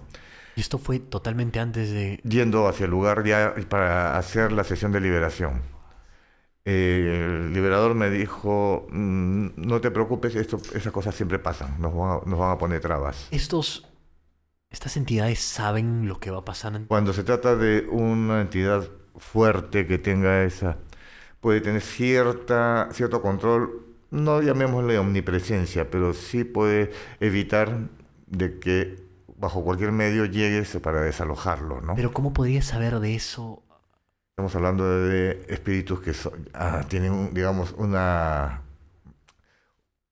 capacidad mayor de control. Puedes saber cómo te llamas tú, quién eres tú y cuáles son tus pecados. Te los dice, te los puede decir. Todo lo que has hecho en tu vida para bajarte la moral. Eso ha sucedido muchas veces en exorcismo. Por eso que se habla de que el exorcista en realidad tiene que ser inmaculado. No O debe, sea, ten- como no debe tener un puro. pasado. No tenga un pasado con el cual tenga después que avergonzarse porque te lo pueden soltar delante de todos los presentes y te baja la moral y ese, ahí ya ganó el, el intruso. ¿no? Entonces, Correcto. Deberían ver el documental del Padre Amor que estaba en Netflix, a cuando a un sacerdote norteamericano le- que había conocido al Padre Amor y le preguntaron, ¿y usted sería exorcista? No. ¿Pero por qué? Porque hay que tener una vida totalmente impecable. O sea, ya cada uno conoce pues Correcto. lo suyo, ¿no? Y es Pero, cierto. ¿Cómo es que estas entidades podrían tener, o sea, este conocimiento de esa forma? O sea, que cuenta con una energía mayor, o sea, un poder más potente. o- No, lo que pasa es que en, el plano espiritual eh, te pueden leer toda tu información a través, estamos hablando de que no nos ven así como en carne y hueso, nos ven como, como en una energía. Y nos pueden extraer información también de, de- de- de nuestra base de datos, por decirlo así. Ellos pueden hacer eso, ¿no? Vas a ver casos de, eh, de exorcismos históricos en donde habla, sí, una forma ya de manifestarse es precisamente esa, decir cosas muy ocultas de cada persona. Y es bastante perturbador, pues, ¿no? En ese momento que te las digan, ¿no? Correcto. Bueno, entonces ya hemos llegado. O sea, hemos eh, el- el- este liberador hizo una oración, como que ya se calmó la situación. Yo ya me sentí más tranquilo, pues el ambiente, incluso hasta en, en el interior del vehículo se se sentía. Llegamos al lugar y se inicia la, la liberación. Éramos varios compañeros que estábamos Correcto. allí, y, este, algunos por si acaso la sujetaban. Yo estaba filmando todo eso. Entonces, eh, hay una parte pues donde efectivamente ocurre el- una forma de burlarse del liberador, es tratar de lamerlo, pero con una, la lengua era un poco desproporcionada a lo que realmente la tenía esta mujer. Luego, Esto es todo algo que tú estabas viendo. estaba viendo delante mío, estaba a pocos centímetros, porque yo estaba con la cámara. Eh, luego, este, sus pupilas se dilatan y mueve la cabeza violentamente su rostro cambia, o sea, como que se alarga un poco más. Y tú La veías... estructura de Sí, su cara empieza a cambiar. Exacto, o sea, inmediatamente fue, ya era otro rostro. Las cejas también estaban así como más afiladas. Así como cuando tú ves representaciones de demonios femeninos, Correcto, sí, sí, sí. algo así. Y eso, eso sí, sí, no puede, yo pensé que era una ilusión óptica del viewfinder de la cámara, pero todos nos miramos sorprendidos, sí, efectivamente había, estaba pasando eso. Este, no, no te des- este, lo interesante era que mostraba oposición, pero no profería palabras soeces ni nada de ese tipo. Eh, parecía una categoría bastante, eh, digamos, no tan agresiva en la forma de expresarse. Correcto. Más parecía a un demonio femenino, como te digo. Incluso hasta lascivo, ¿no? Como que te- intentaba tentar al liberador, algo así. ¿De qué forma? Inta- pues, lamerlo, besarlo, cosas de tipo, ¿no? Pero nada más. Este, no insultaba. Eh, yo he visto otros casos que sí dicen cosas terribles, pero en este caso no. Mira, no, no se notaba mucho, ¿ah? Sí, rasposa, pero era su mismo tono vocal de la persona. Entonces no- era no- algo que esa persona podría haber generado no estando eh, poseída. Eh, si, si hubiese sido el caso, tal vez sí, pero el, el rostro no, no, podía trucarlo con nada. Tan, o sea, pero era muy notorio el, el cambio, por me dices, ¿verdad? claro. Entonces, pero que de alguna forma habrá cambiado la estructura de, sus- de los huesos dentro de la cara Era también. como si los pómulos sobresalieran más. eh, lo- las pupilas se dilatan, las cejas se alargan hacia arriba, ¿no? Y el rostro más puntiagudo. Eso no puedes simularlo. ¿no? Entonces eso sí fue impresionante, ¿no? El olor también que emanaba Olor. era un olor así fétido, sí, Como, como a podrido. como ah, Bueno, Bueno, salvo esa que gira la cabeza en 180 grados, que el mismo Padre Amor dice que eso no, nunca lo ha visto. Eh, eh, Bueno, yo no lo he visto. Eh, o sea, no he visto casos de ese tipo, pero sí, sí dicen eh, exorcistas este, que han tenido casos de que ha habido levitaciones, a- a- objetos que también pueden salir volando, hacen, empiezan a regurgitar objetos también, objeto. Sí, como clavos, ra- este, batracios o vidrio. El padre Amor tiene en su habitación, cuando estaba vivo, le hicieron una entrevista, un frasquito con unos clavos ahí. ¿Se quedó con los clavos? Sí. Eh, Era como una prueba de que esas- ese tipo de cosas ilógicas pueden salir de- del interior de un poseso. Entonces estamos hablando pues de algo que no corresponde a tu razonamiento y Claro. supera totalmente, ¿no? Justamente eso es lo que quieren ellos demostrar, de alguna manera, ese tipo de poder, es un alarde Correcto. como es un alarde también hacer este, predicciones de lo que te va a ocurrir o cosas que te han pasado que solamente tú las sabías, ¿no? También. Son for- formas psicológicas también de, de combatir al que te quiere expulsar. ¿no? Bueno, Como juegan eh, contigo. Claro. Pueden hablar como tu mamá, o sea, cosas de tipo. Bueno, entonces el- la, la mujer esta al final de la sesión quedó muy agotada, Me imagino. pero dijo que sintió que algo más bajó y que la reconfortó, algo de mucha luz. Y que ella lo interpreta que ha sido un ángel, ¿no? Pero que le dio un calor así que la llenó de paz.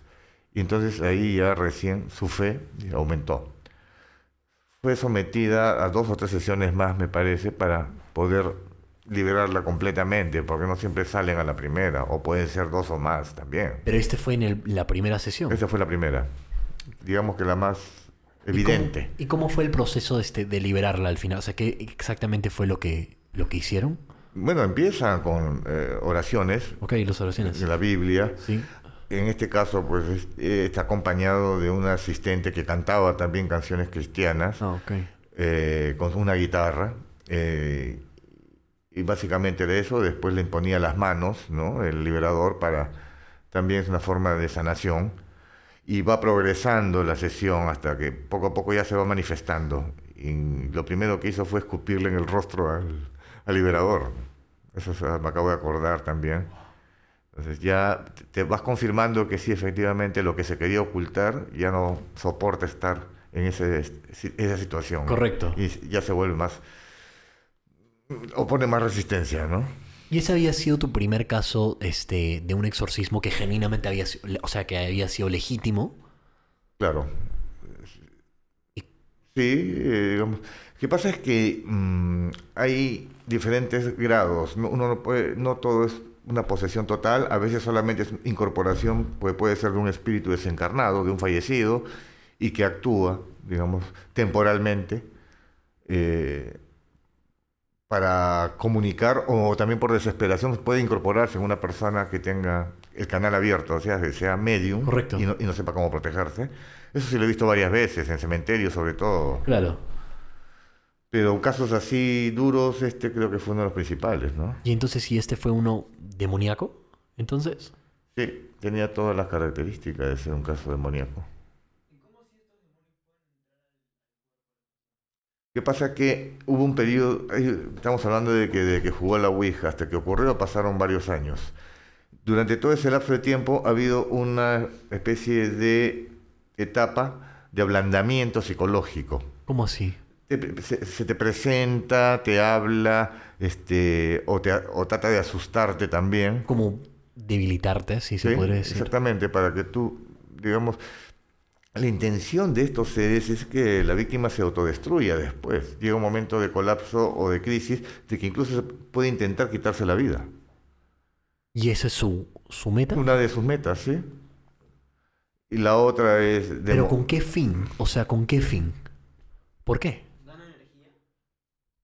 No, el caso de lo, di- lo demoníaco lleva más allá de la parasitación.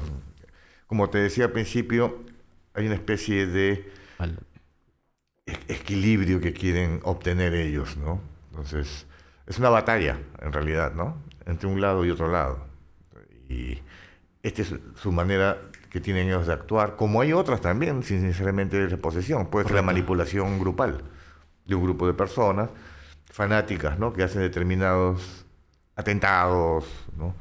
Eh, Contra otras personas. Bueno, esta, pues, por alguna razón ocurre y que ni siquiera los mismos sacerdotes te pueden explicar por qué con algunos sí y con otros no. Correcto. ¿no? Ah, Ellos te dicen, bueno, es que hay que estar siempre con este, la fe y, y- y comprometido con la palabra del Señor, todo eso. pero ¿y si no eres católico? ¿Qué haces? ahí? Igual te puede ocurrir. Correcto. Entonces, ¿cuál es una forma de protegerte si no eres una persona religiosa? Primero reconocer si tien- eres medium o no. ¿no? ¿Ese sería como el primer paso? Si eres sensible o sensitivo, sí. Segundo, porque yo creo que esos son los que están más propensos. Ok. ¿no? Eh, segundo, no jugar cosas con lo desconocido. Como este tipo de hacer, no sé, pues, juegos de Ouija, eh, pactos, esos pactos tontos que aparecen a veces en TikTok, que te enseñan para que, se- para que tengas lo que, todo, lo que tú deseas. Ah, ¿no? Este, no ingresar pues al terreno, eh, al terreno pues de la magia y la hechicería sin conocer antes de, Correcto. de qué se trata y menos hacer este tipo de cosas cuando te encuentres inestable emocionalmente, por ejemplo, en una etapa de depresión, porque es ahí donde las personas están vulnerables, no tienen, digamos, no tienen protección y estás expuesto a que cualquiera de estas entidades ingresen en ti y tomen control. Entonces, exorcizar? O sea, ¿se pueden meter a niños también? He visto pocos casos, pero sí se pueden, pueden meterse en niños. He visto. Hay casos famosos también que han, que han ocupado cuerpos de niños. Y ahora tú, por ejemplo, ¿cómo, cómo, ex- cómo explicas este mundo de los, e- por ejemplo, bueno, los espíritus, los demonios, este, los exorcismos a una persona no creyente? Perdón, perdón, no te la última parte. ¿O ¿Cómo explicas este, este mundo de lo que es los demonios, los espíritus, eh, los exorcismos, etcétera, a una persona no creyente? ¿Cómo, le- ¿Cómo puedes llegar a explicar un fenómeno así? Como que a alguien se le alargue la cara, que Claro. se tiren cosas... eh, o sea... Bueno, una persona no creyente es porque nunca lo ha visto o si lo ha visto, o sea, posiblemente busque una explicación en el plano psicológico, psiquiátrico o otro tipo de anomalía que pueda tener, ¿no?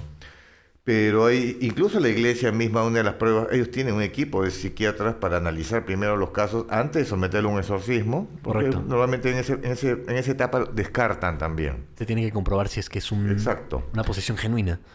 Exactamente, ¿no? Y normalmente eso pueden ser casos también de esquizofrenia o estados alterados, pues, de la, ¿no? Correcto. O sea, existe esa posibilidad, ¿no? Pero ahora, explicarle a uno creyente, mira, eh, salvo que hay evidencias históricas de que una posesión ocurre hechos que van contra la física, contra la lógica, el solo hecho de regurgitar objetos, entonces es- Cero sentido. no tienes forma de explicar eso, pero el, el que el escéptico te va a decir, pero ¿dónde está?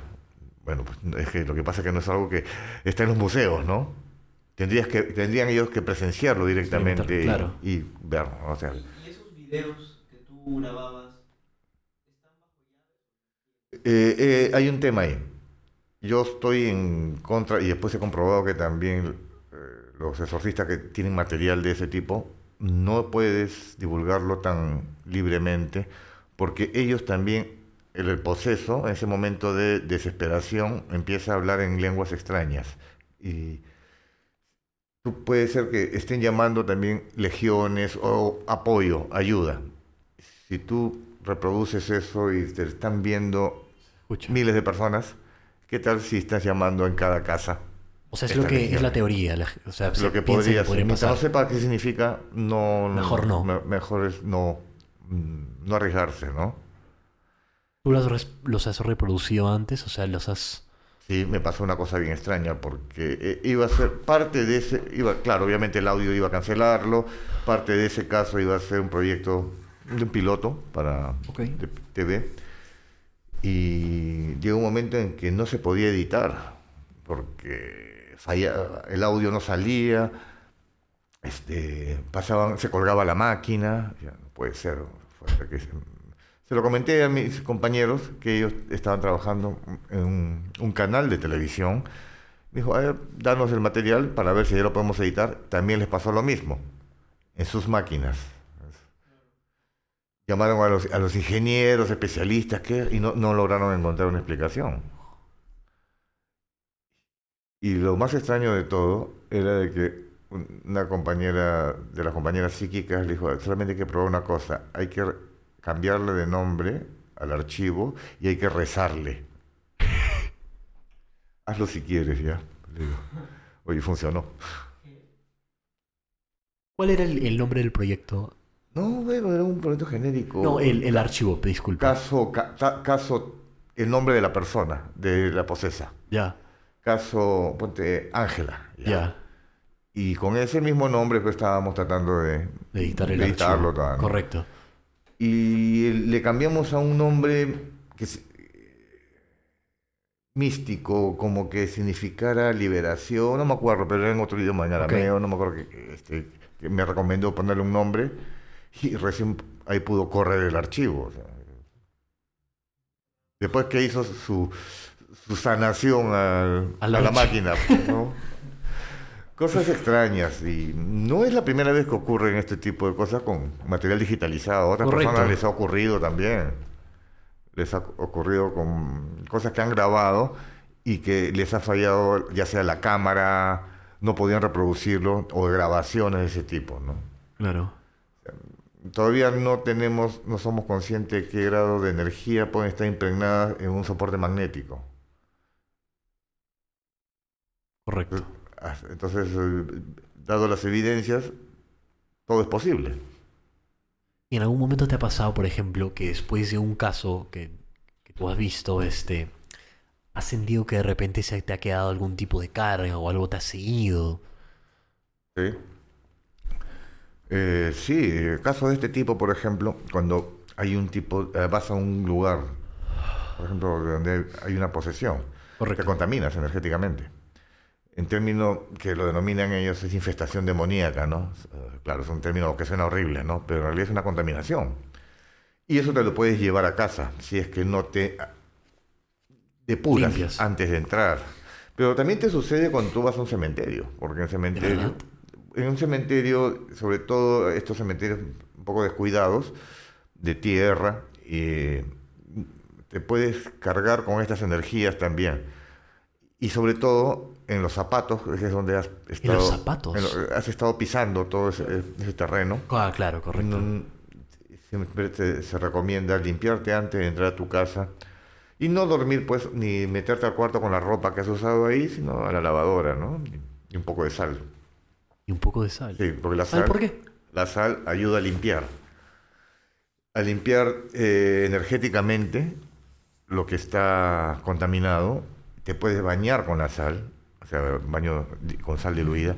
Puedes esparcirte la sal después de salir de uno de estos lugares no pesado para un poco Y eso sería como lo recomendado. lo recomendado más básico, ¿no? Porque si ya hay otro tipo de formas de protección también, ¿no? que, que- que te pueden ayudar a, hacer, a que sea más eficiente. Correcto. Y no te cargues con eso. Por ejemplo, personas que trabajan en el sector salud, en el hospital, varios nos han comentado que al cabo de un tiempo que han estado yendo a sus casas después del trabajo, eh, han est- ha estado ocurriendo fenómenos en la casa. Y era porque la ropa todos los días llegaban, la colgaban en el closet, eh, eh, luego se la ponían, y en los hospitales hay esa carga de dolor es- y hay Claro. esa carga de desasosiego, de preocupación. Todo esto llama a entidades también. Porque hay entidades que se alimentan o se at- les atraen ese tipo de cargas. Entonces tú estás llevándote un poquito del ambiente del hospital a tu casa todos los días, todos los días hasta que llega a, a cobrar fuerza Y y, estás empieza atrayendo los... y comienzan a manifestarse, ¿no?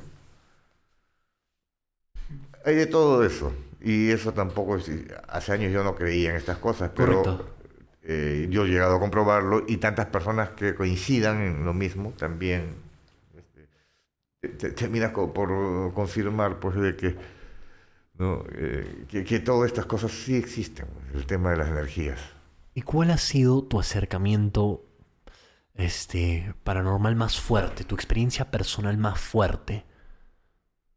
Más impactante para ti. Ah, bueno,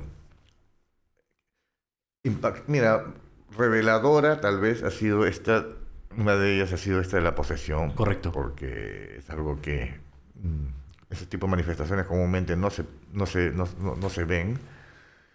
Luego, algo que nos ocurrió en eh, cuando fuimos a hacer una visita al Camposanto de Yungay, en Callejón de Huaylas, que es un lugar eh, donde en 1970 pues, ocurrió la mayor catástrofe natural en el Perú, quedó sepultada una ciudad llevándose el- a 20 más de 20.000 personas en un, momen- un instante, ¿no?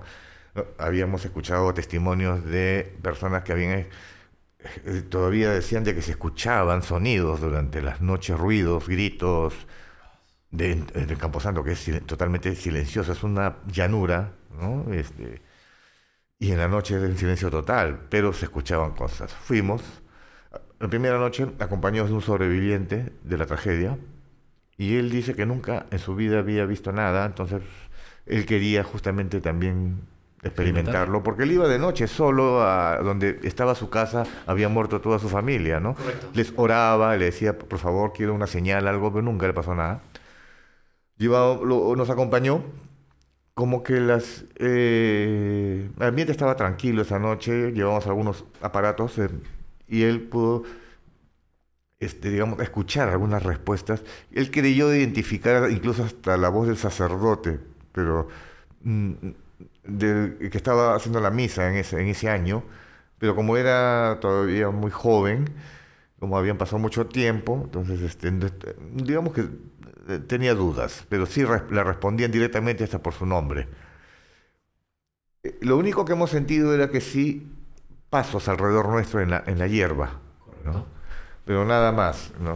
Luego, la noche siguiente fuimos nosotros solos, y como que el hecho de ir sin un conocido, como que sientes mayor presión. Lo primero que nos recibió fue un sonido de una gran roca rodando. No- Nosotros miramos hacia todos lados dice, ¿de dónde sale el sonido? Como si fuera una avalancha pero no había nada, todo estaba tranquilo.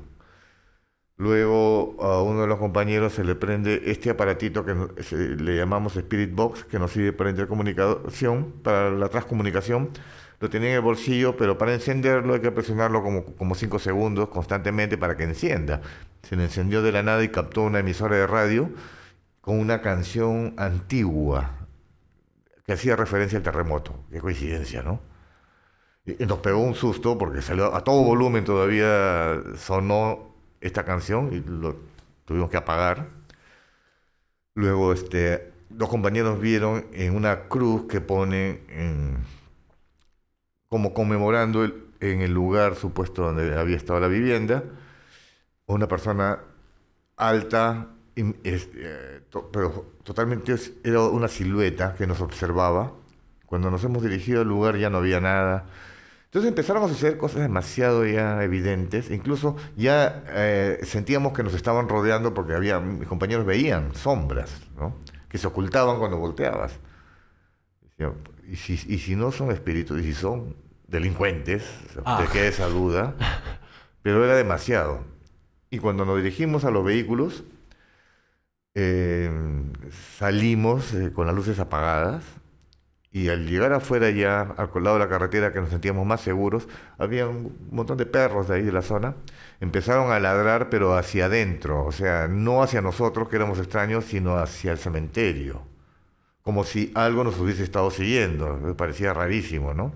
Más bien era como si se formaran un cerco los perros detrás nuestro como para protegernos de algo. Luego esto, lo que nos dimos cuenta era en que los dos vehículos estaban impregnados de huellas de manos, como si eran huellas de barro seco, pero algunas eran con el canto de la mano, como si hubiesen estado golpeando para que les abran la puerta, y otras eran manos con la, la palma abierta, tan claras que se notaban las líneas y las huellas dactilares. Y no, eran, no correspondían a nuestras huellas, obviamente, ¿no? Claro. Eh, un compañero, Matt, que es psíquico, él dijo, hay alguien dentro del carro que ha venido con nosotros. Sintió. Y la pudo describir como una, nos dio la descripción y que coincidiría con la, una de las personas, digamos, una pobladora Había fallecido. que había fallecido, digamos, de, eh, vestida de traje de domingo, ¿no? De la- eh, típico de, de la zona, eh, y que parece que ella quería salvarse del aluvión porque estaba eh, corriendo en dirección hacia el Camposanto, que el mejor dicho, al cementerio, que está en una colina, y se salvaron algunas personas, un centenar Ah, de personas, pero ella posiblemente no llegó y creyendo que el vehículo estaba en su época y quería que la lleven, algo así, ¿no? llegó a ver. Entonces, este, es como, nos entendimos que estaban viviendo un loop, Lo estaban volviendo a vivir a en el evento. en el momento, como estuvieran en el presente. Pero el, vehículo estaba ahí, eh, en, en su imaginación. Cosa eh, bastante extraña, Entonces, ¿no? qué loco, porque eso quiere decir que nuestro mundo se filtra como ellos, no hay ese cruce. Aparentemente hay ciertos paralelismos que ellos, digamos, ven nuestra realidad como parte de la suya, pero en la época de ellos. Correcto. Algo así. No en todos los casos es igual, porque puede ser de que a veces hay diferentes tipos de espíritus que están en un solo lugar, pero no se ven. Están en diferente frecuencia, por decirlo así. Eh, es- lo- los casos no son iguales, ¿no? En todos Es por eso que es difícil entender el fenómeno todavía. O puede ocurrir, como te mencionaba, que en las madrugadas, sobre todo a las 3 de la mañana, siempre ocurre mayor intensidad de fenómenos. ¿Por qué es eso? Y es porque hay varias razones, ¿no? Siempre me ha dado curiosidad Eh, de ese tema. Es muy posible que eh, a esa hora, que es la verdadera medianoche, dicen, ocurre como una especie de cruce de los planos, el plano astral con nuestro plano. Como si se hubiera, abriera un portal así. Algo así. Y como que hay fuga de energías y de este tipo de seres a nuestro plano, ¿no? Es que se recomienda no estar despierto esa noche. A esa hora. No, bueno, es que eh, ocurren muchas cosas. Incluso se habla de que la eh, mayor- muy- gran cantidad de personas fallecen en los hospitales a esa hora también. Ah, ok. El índice de, de la criminalidad también aumenta más o menos a esa hora. Como es mala energía en- a esa hora en general. Sí, también aprovechan para asaltar domicilios, más o menos es Correcto. ahora, porque estás en el sueño profundo. Es decir, tiene unas varias connotaciones, ¿no? Eh, y estamos hablando de que pueden ser planos que en ese momento se, se estén cruzando, es una teoría, ¿no? Correcto. ¿Es cierto eso lo que dices? Siempre me he quedado con la curiosidad de que no debes de tener un, este, un espejo apuntado hacia, hacia tu cama. Sí, ¿Es eso- eso? eh, bueno, es que eh, ahí, mm, hemos tenido también casos de fenómenos que han ocurrido a raíz de un espejo comprado de segunda mano, por ejemplo, en una, una tienda de antigüedades. Que ya carga un tipo de historia, ¿no? Sí. Claro, ok. y que esa presencia se, se manifestaban, por ejemplo. Y eh, parece que venían como contenidas ahí. Otros dicen que utilizan los espejos también para como canal, los hechiceros lo utilizan como un canal para espiar a sus víctimas en el plano astral.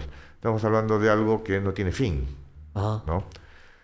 Eh, y otra es de que es un gran colector de energía de las personas. Espejo. El espejo. Entonces no es recomendable eh, tenerlo expuesto, preferir cubrirlo y, no, Eh, y nada que refleje.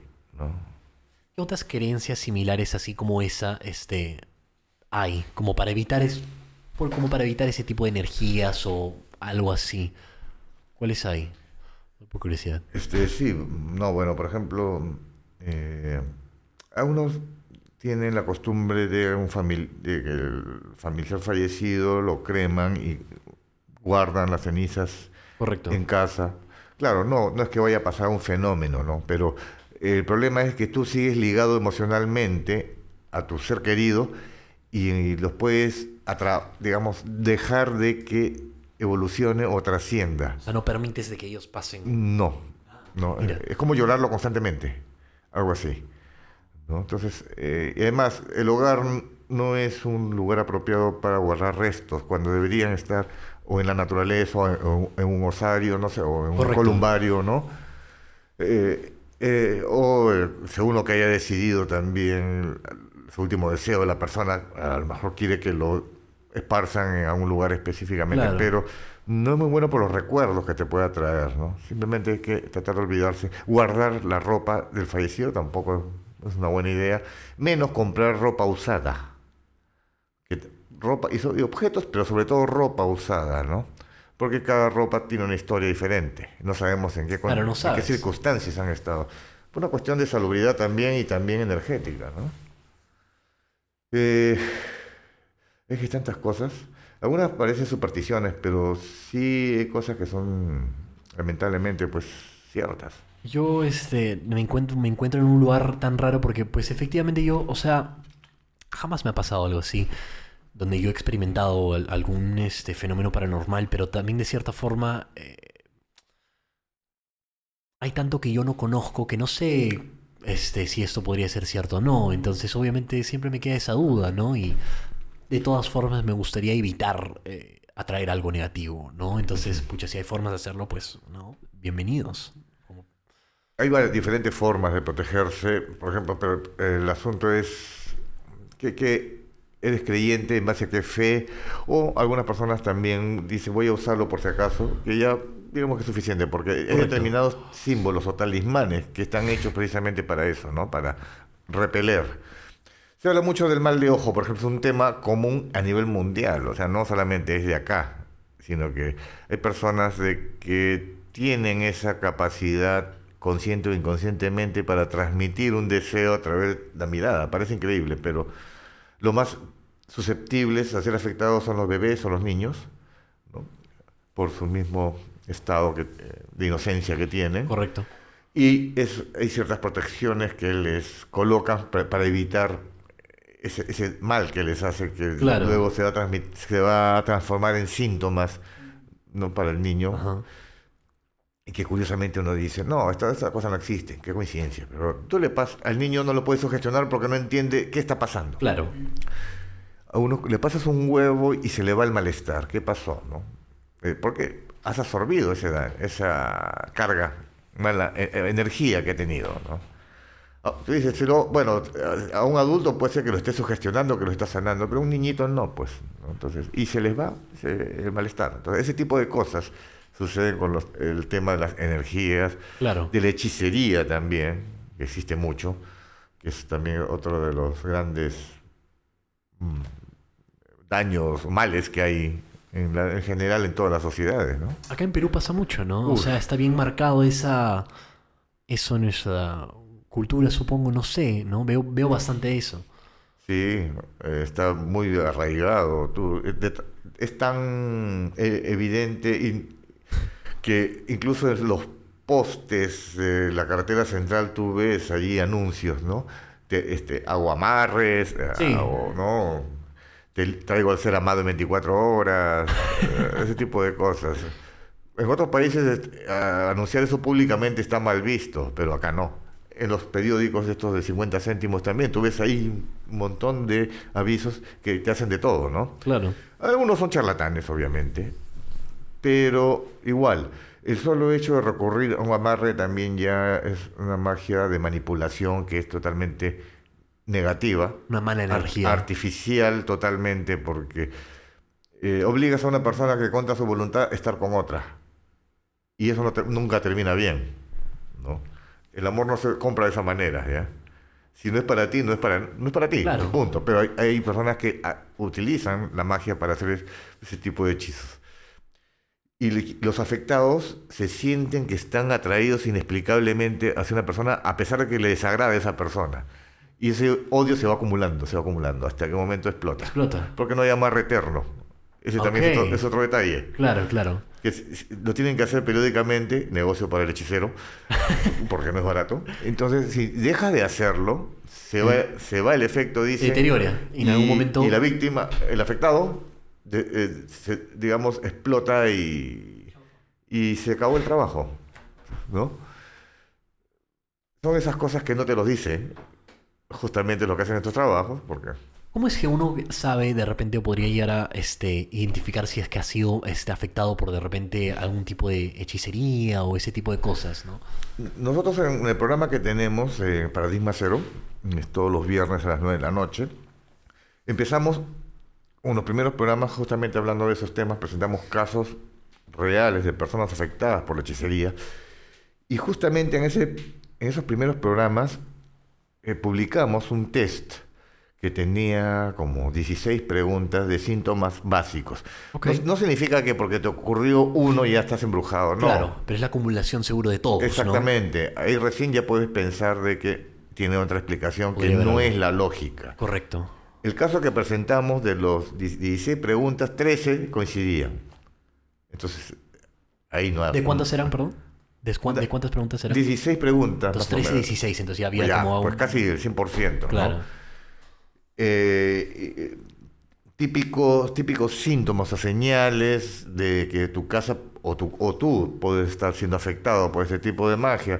Puede ser cuando aparecen eh, en forma inexplicable moscones negros en tu casa y que no hay nada malogrado, o aparezcan larvas también de mosca, o inclusive hasta otro- otras alimañas como cucarachas. ese tipo.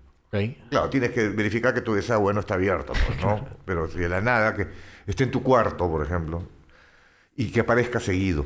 Después, este, la presencia de malos olores también, olores fétidos, olores a heces, que después buscas y no encuentras porque desapareció el olor. Eh, típicos síntomas de personas que han sido ya afectadas por brujería puede ser dolor de cabeza, zumbido de oído, este, incluso cuando está en un estado ya avanzado, la piel se empieza a tornar grisácea. Empieza a aflorar otro tipo de síntomas Más... netamente físicos de la Correcto. persona, ¿no? En- y así, entonces, en realidad la lista es bastante larga de síntomas, de señales, para empezar a unos verificar. Entonces, Claro. es una de las maneras. Hay otro tipo de, son rituales simples que se, que se realizan también para detectar si te han hecho algo. ¿no? Correcto. Pero sería siempre bueno aplicar el test, ¿no? Para, digamos que ves que algunas cosas pueden ser lógicas, simplemente estás coincidiendo, entonces tú ya uno puede ver y descartar. Exacto. No, pero Bueno, pues si, si- si es la acumulación de, de señales, tú ves que eh, es- no, no, no hay una forma de explicar esto y, y puedes empezar a sospechar que tienes algo y tratarlo de otra manera. Correcto. Porque en los análisis, normalmente si tienes algún problema médico, el, eh, eh, los análisis normalmente sale negativo, no es detectado. No es o sea, normalmente no tienes nada físicamente, pero tú te sientes pero pésimo, ¿no? Y no hay explicación médica. No hay explicación médica, ¿no? Y entonces este tipo de trabajo normalmente lo que hacen es encubrir los ese tipo de resultados. Y tú te vas deteriorando. Efectivamente te estás deteriorando físicamente, Ajá. pero no te pueden detectar el origen para no, porque no puedes sanarte. Es, eh, es todo un mundo el tema de la magia. Y no es que la magia sea mala, ojo, todo depende de quién Mira. la utilice. Es como cualquier herramienta. Un destornillador te puede ayudar a construir o desarmar un aparato, o también puedes asesinar a alguien con un Correcto. destornillador. Todo depende de quién lo use. No es, no es que la magia sea maligna. Hay personas que lo utilizan con fines pues totalmente perversos, ¿no? Correcto. Alucinante, es un, es un mundo muy amplio, claramente, y bueno, me, encantaría poder este, entenderlo más. Hay tanta información, claramente. Este, y ha sido alucinante. este. Pero bueno, para finalizar, este, me encantaría que nos puedas contar un poco de- del- libro esta. Ah, sí, es un libro eh, que acabo de publicar, eh, se llama Revelaciones del Más Allá. Aquí este, comparto sobre todo una veintena de experiencias que hemos tenido a través de estos años de comunicación con seres de otros planos. Correcto. Pueden ser desencarnados, pueden ser guías espirituales o otro tipo de entidades.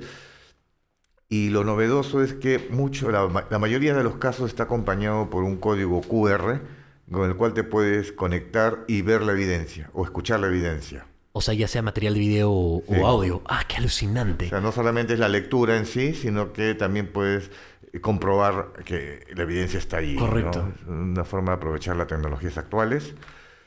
Eh, lo pueden conseguir en, en Perú a través de la tienda ProMystical.